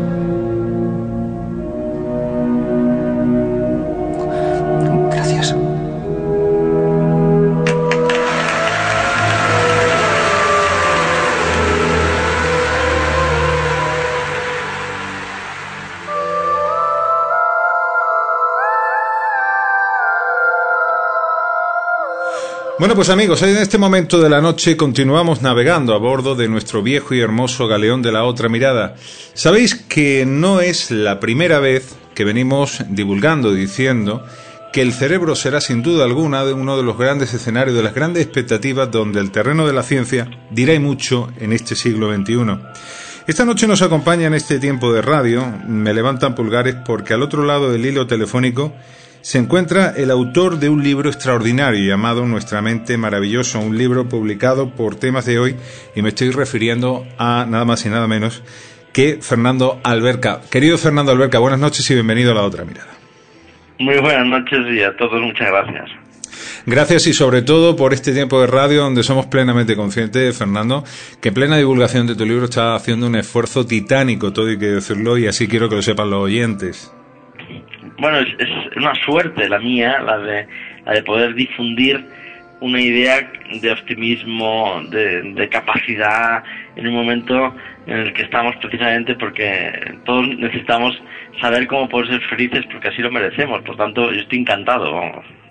Eh, precisamente en ese lenguaje vamos a adentrarnos esta noche. Pero antes de nada que me gustaría eh, poner en situación de cara al oyente, ¿no? De cara a que haya, bueno, pues alguno que no conozca ni siquiera referencia de quién estamos hablando. Esta noche estamos hablando con Fernando Alberca de Castro, eh, nacido en Córdoba en 1966, es profesor titular de orientación educativa en la Universidad de Córdoba y entre una larga letanía podríamos decir que es experto en estimulación y motivación de la inteligencia, autoestima, concentración, memoria, voluntad, así como en rendimiento escolar, conducta del niño y del adolescente y relaciones familiares, un etcétera, etcétera, eh, dentro de un, bueno, de aquellos currículum que todos quisiéramos hacer para, para carnes propias. Eh, Fernando, eh, acaba de ver la luz, lo acabamos de ver. El cerebro, esos 1400 gramos de un universo absolutamente desconocido que nos da la identidad y nos coloca directamente en el gran escenario de la vida. ¿Qué vamos a encontrar en tu libro, amigo? Bueno, yo creo que es el convencimiento y creo que es muy preciso ahora de que el- no somos aquello en lo que podemos convertirnos, siempre podemos dar mucho más de nosotros mismos y, y lo mejor si, si, si creemos en efecto que todavía podemos avanzar mucho más en la felicidad, ¿no? O sea, yo creo que una de las cosas que vamos a encontrar es que creo que es el momento de entender que no podemos ser lógicos o emocionales, de ciencias o de letras, eh, de una inteligencia múltiple o de otra, sino que tenemos que conjugar todo nuestro rendimiento, todas nuestras posibilidades, es decir, unificar todo lo que somos en función de un objetivo común que puede ser la felicidad o puede ser conseguir salvar un obstáculo, etcétera. ¿no? O sea, creo que podemos dar mucho más, pero tenemos que aprender a sintetizar toda la paradoja que somos. ¿no? Fernando, buscar la felicidad es eh, una obligación intrínseca el hecho de vivir, pero realmente cuando hablamos de felicidad, ¿cómo tildarla? ¿Cómo ponerla en el, en el diccionario para que todos podamos encontrar por lo menos la nuestra? Sí, yo creo que en efecto, o sea, el ser humano es inclasificable, por más que, la neurociencia a veces quiere clasificarlo, ¿no? Pero no, podemos clasificarlo y cada ser humano tiene una, una felicidad adaptada a su forma de ser también, ¿no?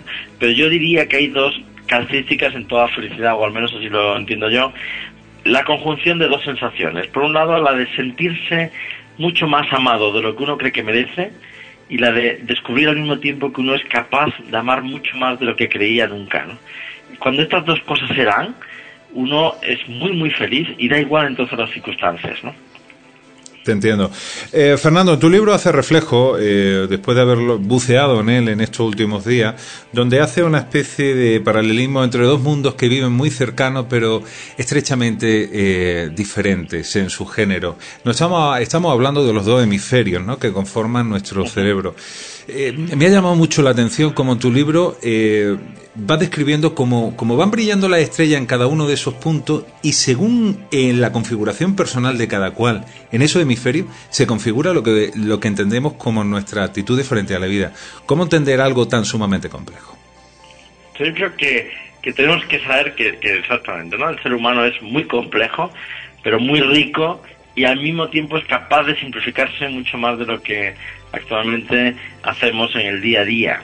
creo que una de las de los éxitos que puede tener el rendimiento de una mente maravillosa, que es la que tenemos absolutamente todos por el mero hecho de ser humano, ese éxito está en simplificar algo las cosas, pero poniendo en juego, en juego ambas partes de nuestro cerebro y, no, no sabiendo que no tenemos que dividir nuestra, nuestra capacidad, no tenemos que creer que somos muy emocionales y por tanto muy poco racionales, muy poco lógicos, o que somos muy imaginativos y entonces no seremos eficaces o al revés, que, somos muy lógicos y por tanto ya lo somos cuando realmente no, no, es así. ¿no? yo creo que lo que hace falta es saber cómo la teoría se conjuga con la práctica, cómo lo, lo intuitivo se, se, conjuga con el análisis, cómo todas nuestras partes están hechas de una forma muy determinada que se ensambla perfectamente y no podemos renunciar a partes enteras de nuestra mente que nos hacen tan tan felices cuando se unen a otras, ¿no?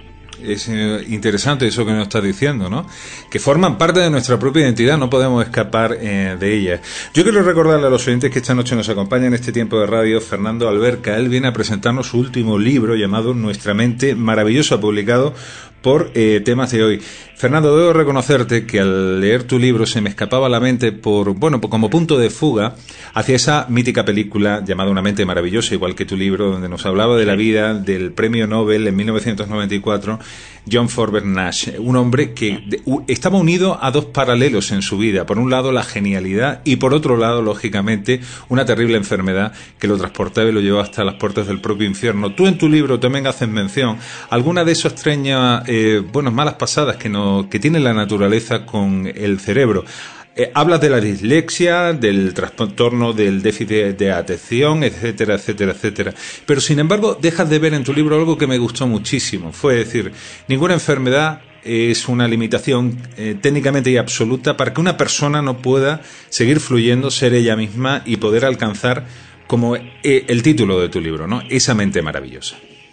Sabes que en esa afición que tenemos el ser humano, por lo menos en el siglo XX, y que hay que descartar ya, y es lo que intento con el libro, eh, de clasificar las cosas, al final parece que es incompatible que el, premio Nobel de Matemáticas fuera un genio, es incompatible con que fuera enfermo, ¿no? O el que parece que, que alguien que tiene un trastorno de, atención o de hiperactividad, pues ese va a ser su singularidad, cuando realmente lo importante de un niño con TDAH, por ejemplo, para entenderlo, es que es un niño. Lo importante de un ser humano con dislexia es que es un ser humano. Lo importante es mucho más cosas que el hecho diferenciador de una enfermedad u otra. Podemos tanto, pese a la enfermedad, es como si somos ese piano que le falta una tecla y con un buen intérprete se suena muy bien, aunque sea saltándose la tecla que fuera por enfermedad, ¿no? O sea, yo creo que hay mucho más de lo que nos une a los grandes genios de lo que nos separa. Lo único que hace falta es poner en práctica todo eso que tenemos, todo como sabemos que funciona nuestra cabeza y nuestro corazón, ponerlo en la vida, porque hasta que no llegamos a los hechos, hasta la vida, al fin y al cabo lo único que hacemos es alimentar unas quimeras, una, la voluntad, pero, pero no estamos alimentando la felicidad, ¿no?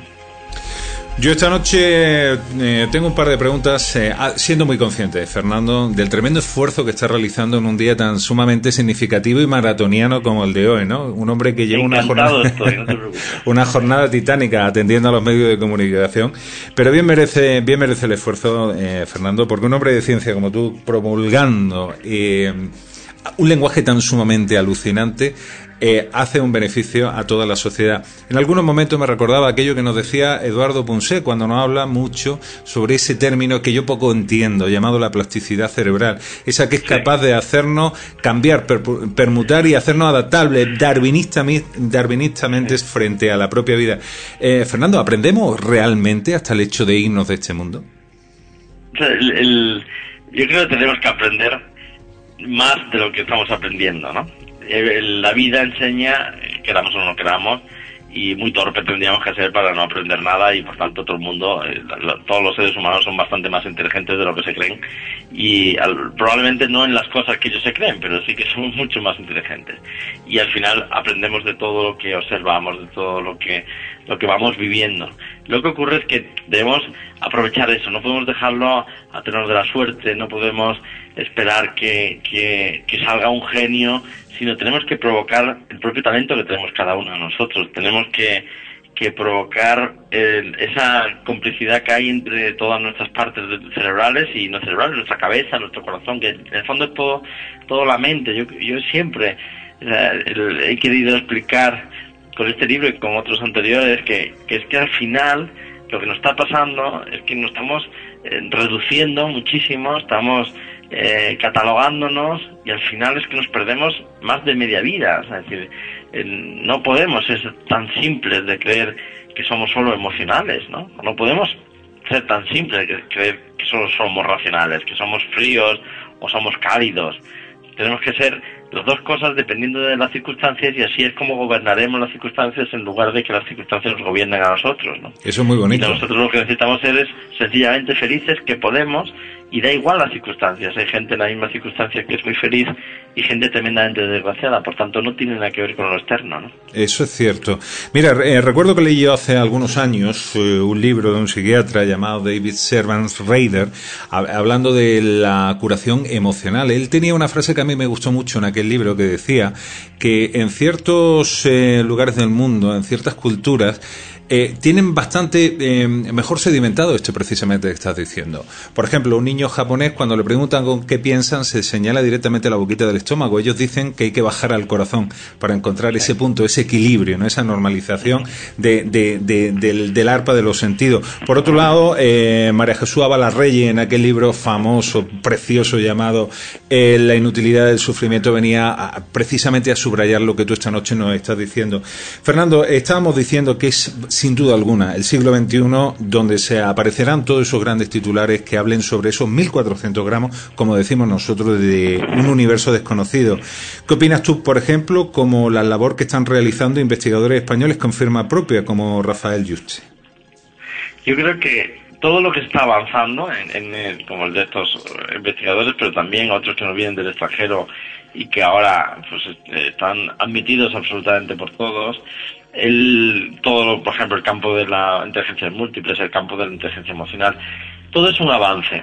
Pero que, insisto, debemos ser capaces de, de llevar a la práctica, porque si no, al final volvemos a caer en una clasificación diferente, pero en una clasificación. Creo que el 21, el siglo XXI, no puede ser el siglo, ese siglo XX en el que creemos que el cerebro es una cuestión de psicólogos o que el cerebro es una cuestión de médicos, de neurólogos, sino que el cerebro es una cuestión de seres humanos, es muchísimo más que entenderlo desde un prisma exclusivamente, que cuando hablamos de practicidad del cerebro en el fondo lo que estamos diciendo es que no se somete el cerebro a ninguna clasificación, que al final siempre va más rápido de lo que podemos estudiarlo, que al final el ser humano aprende a resolver sus problemas cuando no era previsible que fuera capaz de hacerlo, etcétera, etcétera. Ese afán que llamamos de superación, eso que nos conmueve cuando vemos un ser humano completo, es decir, nos conmueve, por ejemplo, que Rafa Nadal sea número uno y al mismo tiempo sea humilde y familiar, o nos conmueve que alguien tenga muchísima fama y sea muy asequible. Es decir, nos está conmoviendo que el ser humano sea completo. Y yo creo que todos los avances que estamos dando, que son muchos, nos debe comprometer más, ¿no? O sea, debemos decir, sabemos mucho sobre cabeza y corazón. No solo Rafael, hay mucha gente que está estudiando mucho cómo funciona nuestra cabeza. Lo sabemos. El problema es que no lo hemos aplicado. No se aplica a la escuela, no se aplica al día a día, no se aplica a las relaciones familiares, mucho menos a las laborales. En una reunión de trabajo se desprecia muchas veces a las personas cuando sabemos que o se valora a las personas o no se trabaja eficazmente, ¿no? Eso se llama empatía, en pocas palabras. Se llama empatía y se llama eficacia y se llama lógica y se llama razón y se llama absolutamente todo lo que tenemos dentro de nuestra cabeza continuamente. No, no, podemos renunciar a ello. El que nosotros no lo utilicemos no quiere decir que no esté. Lo que hace falta es saber cómo es, cómo está, conocernos mejor y saber cómo tenemos que hacer para ejercitarla, porque es verdad que puede estar atrofiada de no usarlo, ¿no? Pero que evidentemente se llama especialmente empatía, claro, se llama contar con otro ser humano porque las relaciones que nos llenan son las personales y se llama ser capaz de sacar el rendimiento magnífico que tiene nuestra mente maravillosa. ¿no? Bueno, pues esta noche, para agradecer eh, este tiempo de radio, tu esfuerzo, como decimos Fernando, eh, te extendemos una última pregunta con un pie forzado, como decían en aquellas clases de literatura, ¿no? La, pregunta unida a ese término, el que te voy a proponer. Eh, la primera, ¿es posible ser feliz en un tiempo tan sumamente raro y plomizo como el que estamos atravesando en forma de crisis? Y terminaría yo este tiempo de radio diciendo un pie forzado, como te decía. Hola, soy Fernando Alberca, he escrito un libro, Una mente maravillosa, y me gustaría que lo leyeseis por qué. Porque todos podemos ser felices, lo tenemos a nuestro alcance y es mucho más fácil de lo que imaginamos. Bueno, pues eh, Fernando, perfecto. ¿Es posible ser feliz en tiempo de crisis?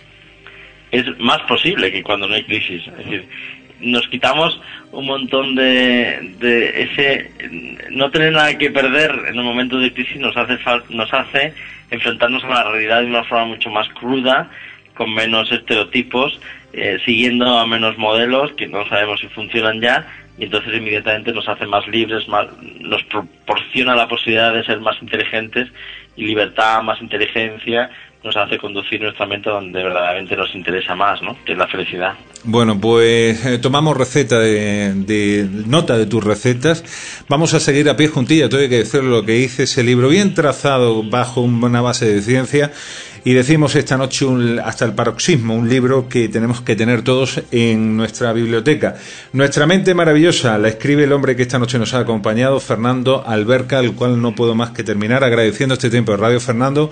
Toda la suerte del mundo, la que merece. Enhorabuena por esta nueva publicación y quiero que sepas que hoy siempre la otra mirada será ese espacio escénico de la radio donde estaremos encantados de recibirte hoy siempre. Recibe este fuerte abrazo. Muchísimas gracias, siempre tan cariñoso y muchas gracias a todos.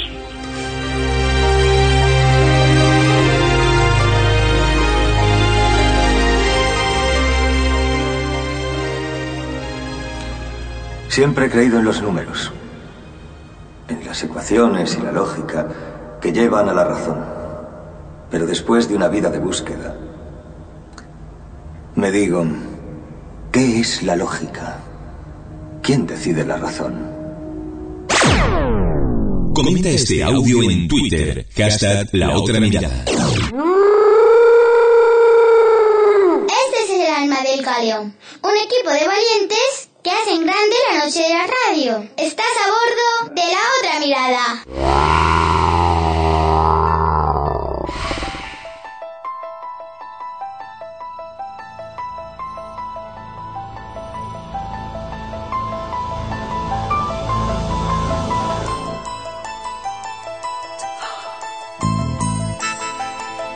Estás en la sintonía del galeón de la otra mirada con Alejandro Sánchez del Olmo.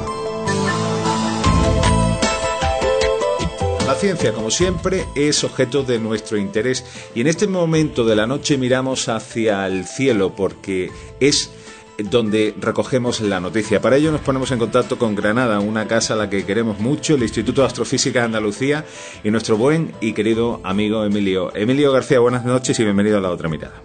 Hola, buenas noches Alejandro, ¿qué tal? Gracias por compartir con nosotros estos minutos de ciencia. Tengo que decirlo, una ciencia con nombre propio que forma titular en la misión Planck. Emilio, ¿qué es lo que habéis descubierto los científicos? bueno, sobre todo lo, más interesante es que la, misión Planck acaba de publicar los datos de sus primeros 15 meses de funcionamiento y era algo que toda la comunidad, sobre todo la comunidad cosmológica, la gente que se encarga del estudio del universo como un todo, estaba esperando como, como agua de mayo. Yo creo que sobre todo para situar un poco al oyente, lo primero contar un poco qué es lo que ha observado esta misión, para qué se hizo esta misión. Esta misión se hizo para observar lo que se llama el fondo cósmico de microondas. ¿Y qué es esto del fondo cósmico de microondas? Pues para entenderlo bien hay que hacer un viaje en el tiempo y nos vamos a ir a cuando el universo tenía escasamente 380.000 años. Eh, en ese momento el universo era como una sopa muy densa de partículas elementales, especialmente protones, electrones y fotones, que son las partículas de la radiación de la luz, y muy caliente, a 4.000 Kelvin, que son los 4.200 y pico grados centígrados. Era tan alta la densidad que un fotón, es decir, una partícula de, la radiación, una partícula de luz, pues apenas podía moverse libremente unos un poquito espacio antes de encontrarse con un protón o un electrón e interaccionar con él. Digamos que tenía muy poco espacio, la luz tenía muy poco espacio para, para poder moverse. Para hacer un símil, Imagínate que estamos en la pista de una macrodiscoteca, que están poniendo música electrónica de esta bailable y está a rebosar de gente bailando. Y tú eres un fotón que quieres ir a la barra a pedirte una bebida. Intentas ir a la barra, pero no puedes porque cada dos por tres te estás encontrando con alguien que te impide, te impide ir. ¿no? Pues un poco esa la situación de los fotones en ese momento. Pero justo en ese, instante eh, ocurrió algo muy importante. El universo se estaba expandiendo y entonces su temperatura iba disminuyendo. Y en ese instante, cuando tenía unos 380.000 años, como digo, la temperatura disminuyó lo suficiente como para que los protones y los electrones se recombinaran, se juntaran, formando átomos neutros. Como una especie de asociación, ¿no, Emilio? Exactamente, sí. Es decir, tenías protones y electrones sueltos, al bajar la temperatura bajó esa energía y los protones pudieron atrapar los electrones, formándose átomos neutros de hidrógeno. Imagínate nuestro símil de la pista de, de, discoteca, que de repente el DJ le da por poner una música lenta y todo el mundo se pone por parejas a bailar, muy apretaditos, y de repente los fotones tienen un montón de espacio libre, porque la pista es como donde antes había dos partículas. Ahora de repente hay una muy juntita y los fotones tienen ese espacio libre. Bueno, pues eso es lo que ocurrió. Esos fotones en ese mismo instante de repente tenían todo el universo para, para recorrerlo y lo increíble es que esos fotones han seguido, nos han acompañado en la expansión del universo y están alrededor nuestro. En este momento estamos siendo atravesados por un pequeño porcentaje de esos fotones primordiales de cuando ocurrió este proceso que se llama proceso de recombinación. Eso, como, como nota curiosa, ¿tú te acuerdas cuando poníamos la tele que no recibía señal, esa niebla que tiene la tele típica de...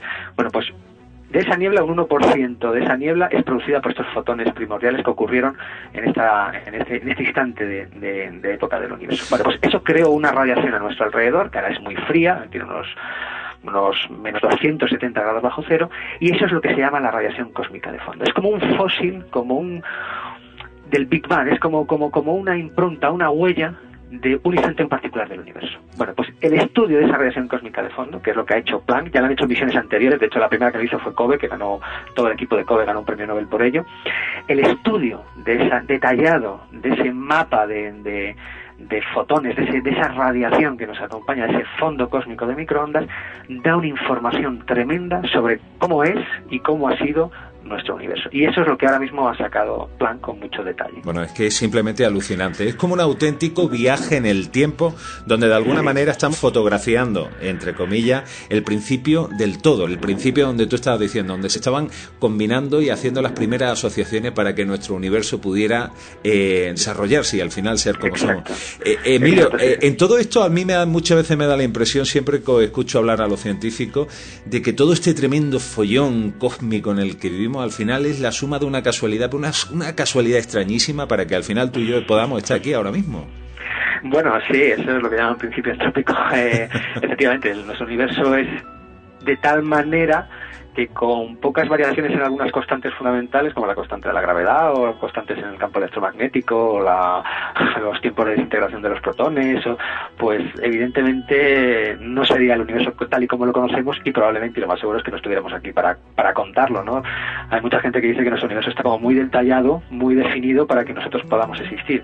En realidad hay que darle la vuelta al argumento. Nosotros existimos porque el universo es así. ¿no? Si el universo fuera de otra manera, pues probablemente no existiríamos o existiría otro tipo de cosa. Es el, la clave, ¿no? La, la, diferencia, ¿no? Yo creo que para entender lo que me acabas de decir me tengo que beber lo que sea, pero que tenga mucho grado, todo hay que decirlo. De todas formas, déjame decirte más detalladamente lo que ha sacado Planck, porque Venga, ha sacado claro. cosas muy, muy interesantes. Lo primero de todo es que en primer orden ha confirmado un poco el, el, modelo cosmológico que tenemos, ¿no? que es el modelo de, de, ese Big Bang famoso, de esa singularidad inicial, que luego sufrió una gran expansión, una inflación, pero por ejemplo ha redefinido o ha, o ha dado con más detalle pues parámetros importantes como por ejemplo la edad del universo, que hasta ahora se pensaba que estaba en unos 13.772 millones de años.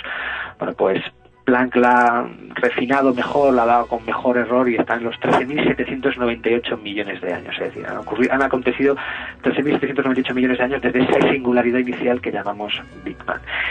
Otro dato importante es que ha redefinido muy bien el, la receta del universo, es decir, de qué está hecho el universo. El universo básicamente se sabe que está hecho de tres cosas la materia ordinaria, que es la materia de la que tú y yo estamos hechos, así como las estrellas, las galaxias, los planetas, los cometas, etcétera, etcétera, de una materia que está, pero que no emite ningún tipo de, de radiación, que es la materia oscura, y de una extraña, porque no conocemos su naturaleza, energía que lo permea todo y que hace que el universo se expanda aceleradamente, que es lo que llamamos energía oscura.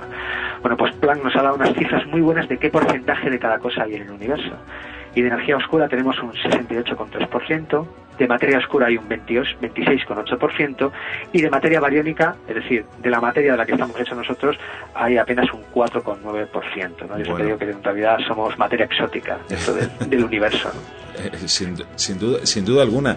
Y, y, la pregunta del millón, ¿y ahora qué, Emilio, con tanta información? Pues, pues en, primero todavía no están publicados todos los datos. En, se espera que para mitad de año eh, aparezcan una, un nuevo set de datos que aporten más cosas, pero ha habido dos cosas muy interesantes que abren preguntas, que yo creo que es lo más interesante de estas misiones. Por un lado, confirmar que vamos por buen camino en lo que son los modelos cosmológicos, que redefinimos mejor los parámetros que, que utilizan esos modelos, como es la edad del universo, la composición de materia oscura, etcétera, etcétera, pero sobre todo apunta, hay dos datos nuevos que son interesantes. Uno es que en principio esta radiación cósmica de fondo por definición debe ser muy homogénea y muy isótropa, es decir, debe ser algo que en cualquier lugar que miremos tiene que tener un valor más o menos parecido. Bueno, pues ya lo hizo la misión anterior, WMAP, pero ahora Planck parece que lo ha confirmado, parece que esta homogeneidad e isotropía no es tal, sino que hay una cierta anomalía, es decir, hay una zona del cielo donde el universo, esta radiación cósmica de fondo, es más fría en promedio de lo que quizás debería ser. Mucha gente dice que esto es simplemente un, bueno, pues un problema de que es muy difícil medir esta radiación cósmica de fondo, sobre todo porque hay que eliminar todos los datos, eh, o sea, todas las fuentes de, radiación que existen y que si cuando se haga un redefinado, pues, pues un, se eliminará esa anomalía, pero de momento ahí está, ¿no? Y hay que explicarla. Y luego además hay otra zona del cielo donde hay una extraña mancha, más fría también de lo que debería ser, que tampoco nuestros modelos cosmológicos eh, atienden a cómo, cómo, cómo explicarla. ¿no? O sea que son dos datos que digamos permiten el hecho de que bueno pues que haya que seguir investigando y que haya que seguir haciéndose preguntas e intentando encontrar soluciones. ¿no? Así que en primer orden confirma que nuestros modelos son buenos, en segundo orden nos hace ver que todavía son quizás incompletos. ¿no? Bueno, pues es más que interesante eso que me dicen, ¿no? Porque esas simples manchas, vamos a llamarlo vulgarmente así, donde están muy frías, sí. no podéis darle en pocas palabras con el instrumento, con la compresión de la, de la ciencia y de la física con la que estáis trabajando, no podéis darle una respuesta al día de hoy, lo cual genera, lógicamente, una serie de interrogantes que abren nuevas vías de estudio. La verdad que es de no terminar, Emilio. Bueno, eh, afortunadamente, ¿no? Para que podamos seguir comiendo.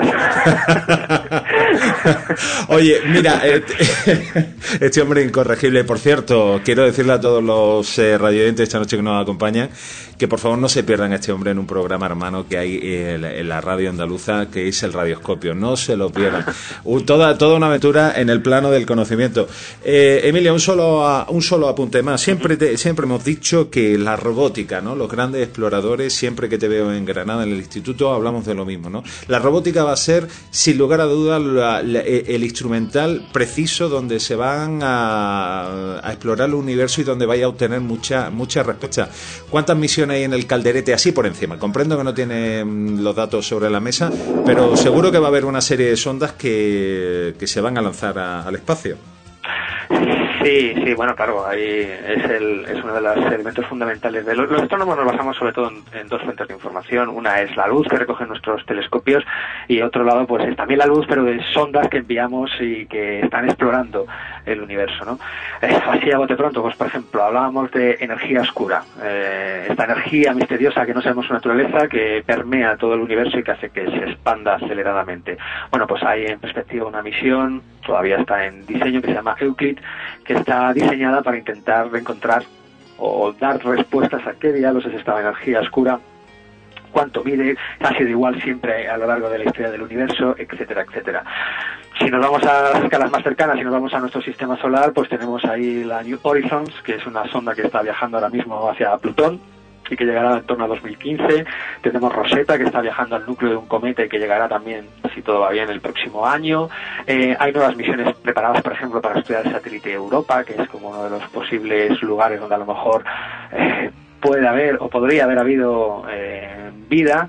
Es decir, que realmente mm, el camino de la exploración no se detiene en los telescopios terrestres, sino que hay que ir y poner sondas y poner rovers y poner robots allá donde podamos en el, para estudiar y observar el, y explorar el universo. Bueno, pues vamos a estar más que atentos. Hace muy poco nos hablaban de ese agua, entre comillas, encontrada en Marte, lo cual, bueno, pues ya lo intuíais de alguna manera, ya lo habíais visto antes de llegar a ciclar allí, pero son titulares que van apareciendo recurrentemente en las noticias, Emilio. Mm, sí, sí, evidentemente son titulares que llaman, llaman la atención, ¿no? A veces son confirmación de cosas que ya se sabían, pero confirmación, pues, como un poco como la visión plan, es decir, son cosas que, que nos indican que vamos por el buen camino, ¿no?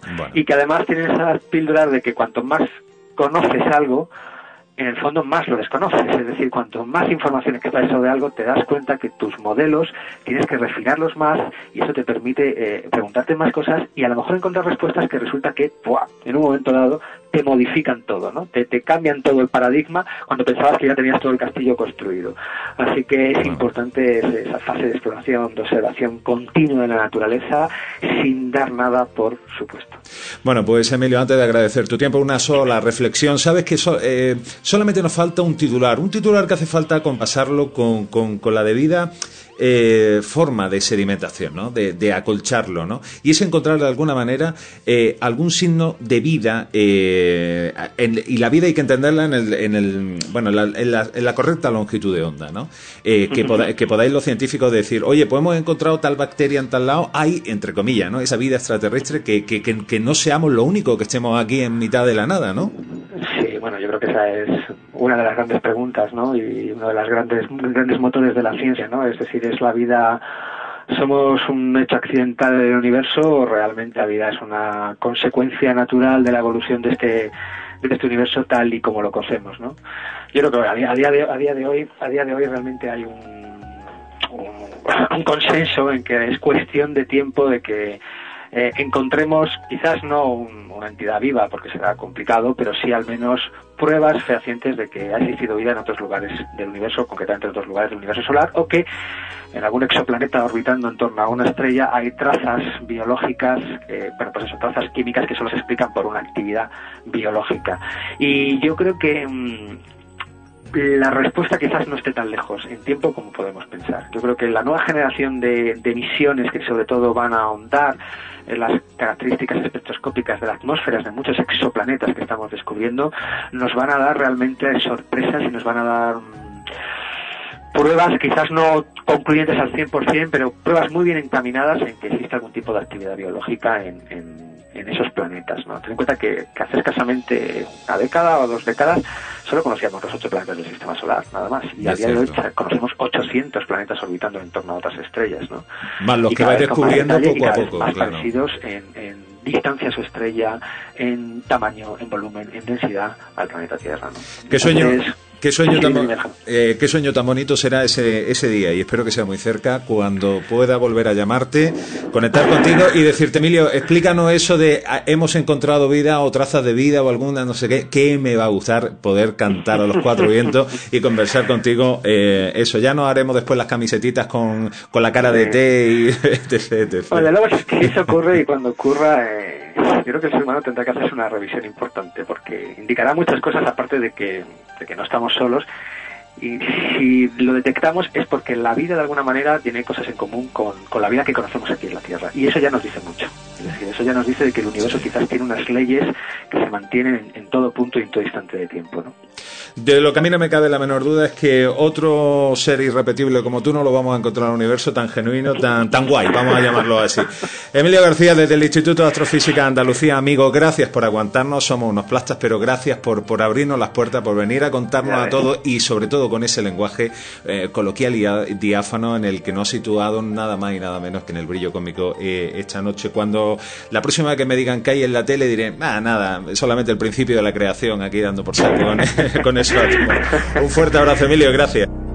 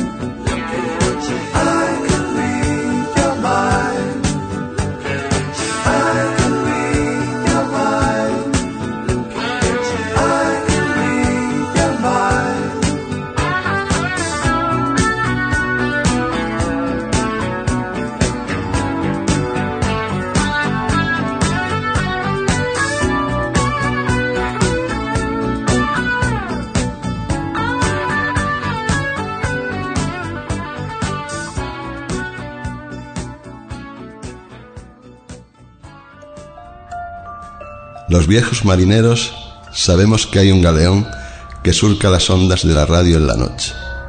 Este es el momento en el que las historias cobran vida propia, donde buscamos respuestas más allá de limitaciones y prejuicios.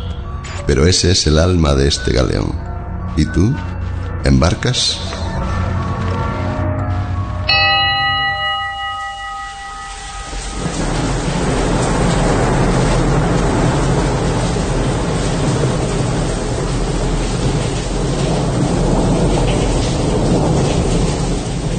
Hay historias que deben ser contadas de forma personal, siempre frente a un fuego, con Alejandro Sánchez del Olmo.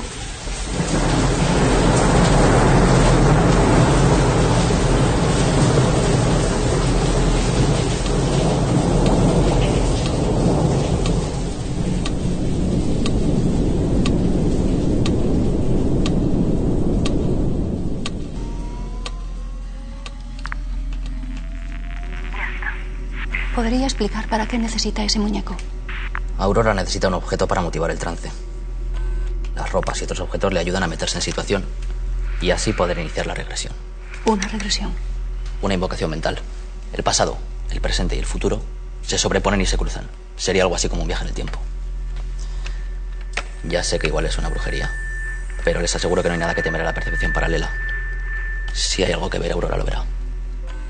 Si hay algo que ver, espero que lo veamos todos. Todo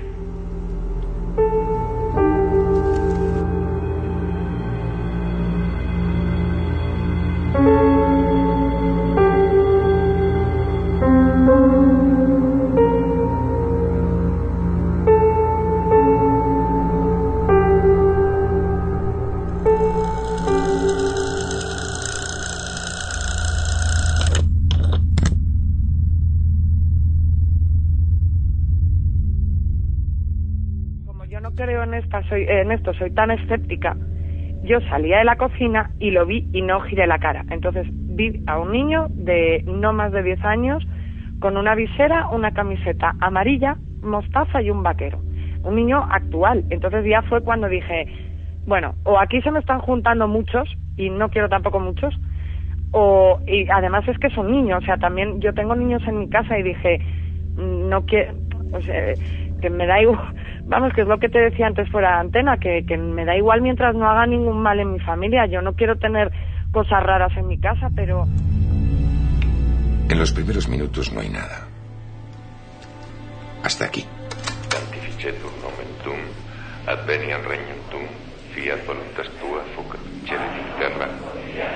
Nostrum quotidianum da hodie, et nobis de vita nostra. Secut et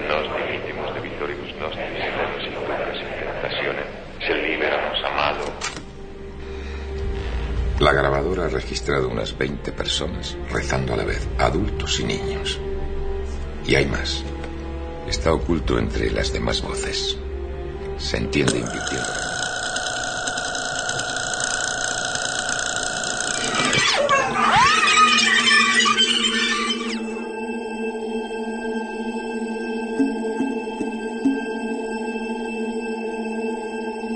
Esa- esas energías celestes que Sí, se totalmente, manifiestan. Totalmente, sí. Y incluso esta casa, Sí. cuando yo la compré, por lo visto están unos viñedos de unos alemanes, pero la casa estaba situada aquí. Y entonces yo recién venida veía a una mujer vestida de blanco, Sí. con unas trenzas grandes, pasar, la veía así muy fugazmente. Y era curioso porque la, mi hija pequeña, que tendría unos tres años, pues sonreía y, le decía cosas, como si esta señora le, hablara con la niña. Y yo veía, yo observaba a la niña cuando iba subiendo de mi mano y hacía como volviéndose y hablándole a, la señora. Entonces yo hice indagaciones sobre el tema, tuve la suerte de contactar con la familia que había poseído esto y según esta señora era una la, dueña, la última que murió, que murió envenenada. Y la tenían aquí encerrada en la casa.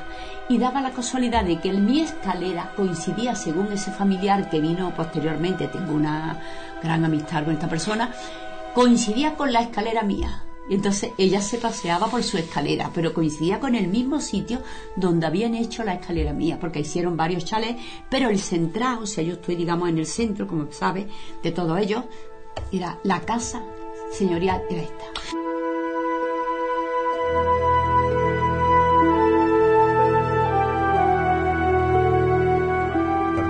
Bueno, en realidad se manifiestan. Lo que pasa es que la gente es muy comedida a la hora de contarlo. Porque yo he tenido casos de amigos, por ejemplo, yo me estudio este tema, luego ya escribo sobre este tema y claro, me meto más en ello, ¿no? Pero mm, aunque parezca un tópico, yo creo en ello porque lo he vivido. Ahora, tampoco soy una fanática, hay veces, pero yo nada más que entro a un cementerio, tengo ya a una persona allí. Una vez estuvimos en Carratraca, fue. Y entonces nos dijeron, oye, vamos a dar una vuelta por aquí, está ahí el cementerio, nos alargamos y estaba la verja cerrada. Yo me quedé mirando a una, así el interior, y entonces le digo, ahí hay una niña. Y me está diciendo que se llama María Dolores y que está a la derecha enterrada. Entonces dijeron, ah, sí, ¿y cómo va vestida? Tal cual, pues mira, parece que es de otra época porque el vestido es muy largo, tiene un moño atrás, o sea, un poco ya desfasado de la etapa de la moda de ahora. Y en esto, en esto que pasa una señora con un vestido de negro y dice, ¿quieren ustedes entrar? Yo tengo la llave. Y entonces pues todos dijeron, sí, sí. Y dice, Serete, entramos a ver si está. Digo, sí, me dice que está a la derecha María Dolores con su apellido, que ahora mismo no recuerdo cuál.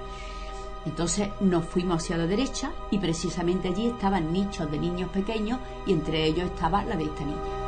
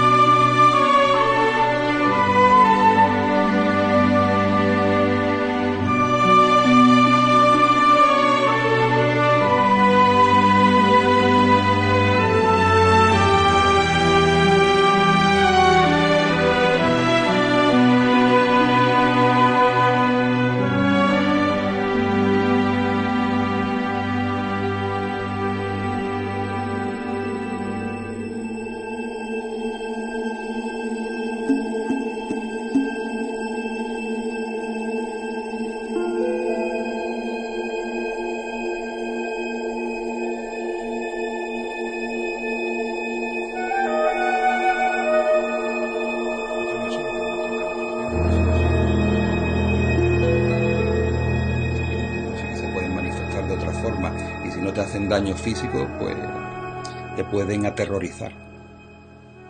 Porque a mí me, me lo han hecho el mes pasado dos o tres veces, ¿vale?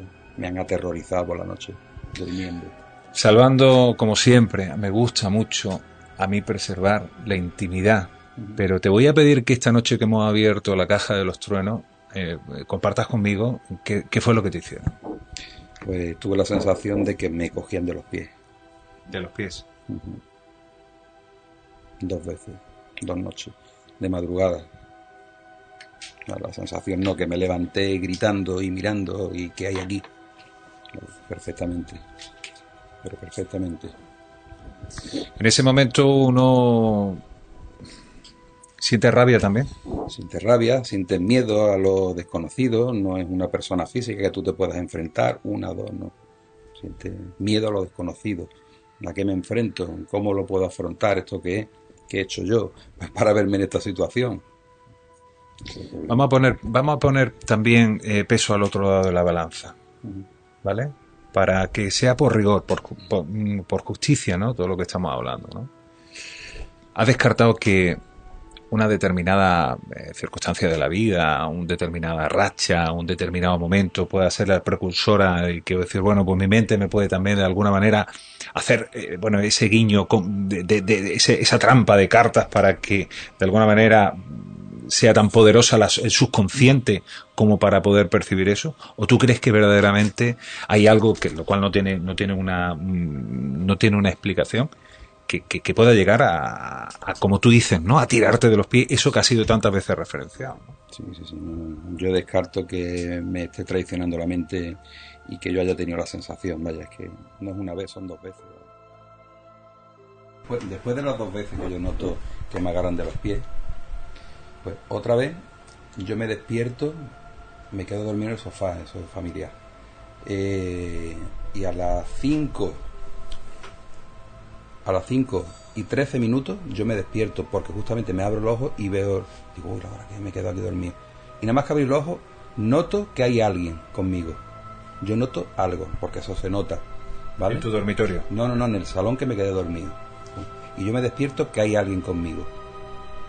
Y me voy a la cama con un poco de miedo. Con de miedo, como diciendo. Pero me voy a la cama, me acuesto, me tapo. Te crees que con la tapa no te van a coger de los pies y ya está. Pues eso queda ahí. Al día siguiente, sin comentar nada con nadie, pues la persona esta que te digo, de confianza, que mi madre se manifiesta a través de ella hacia mí, sin saber nada, ella dice que a las cinco y cuarto ella notó también la misma sensación. Y ella, esta persona, le dice a mi madre que actúe y que la eche de allí. Y me dice a mí, han venido a las cinco y cuarto, pero han tenido por ti. Digo, efectivamente. Y yo no le había dicho nada a ella todavía. Cuando, Antonio, cuando hablamos de han, ellos, ellos han venido a por ti, ¿de quién estamos hablando? Estamos hablando pues de, pues de espíritu. Del espíritu de personas pues que se han encomendado y le han pedido ayuda, pero no sé qué tipo de ayuda. Igual, de forma equivocada se le ha pedido ayuda, pero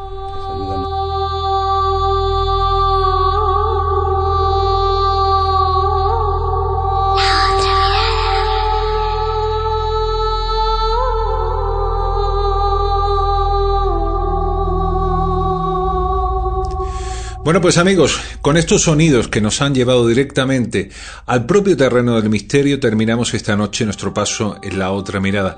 Estaremos muy atentos de cada uno de los apéndices que se produzcan esta semana que viene en relación con el tema principal con el que hemos tratado esta noche. Tenemos muchos más asuntos que proponeros aquí en la noche de la radio. Mi nombre es Alejandro Sánchez. Nos vemos el viernes que viene. Un fuerte abrazo.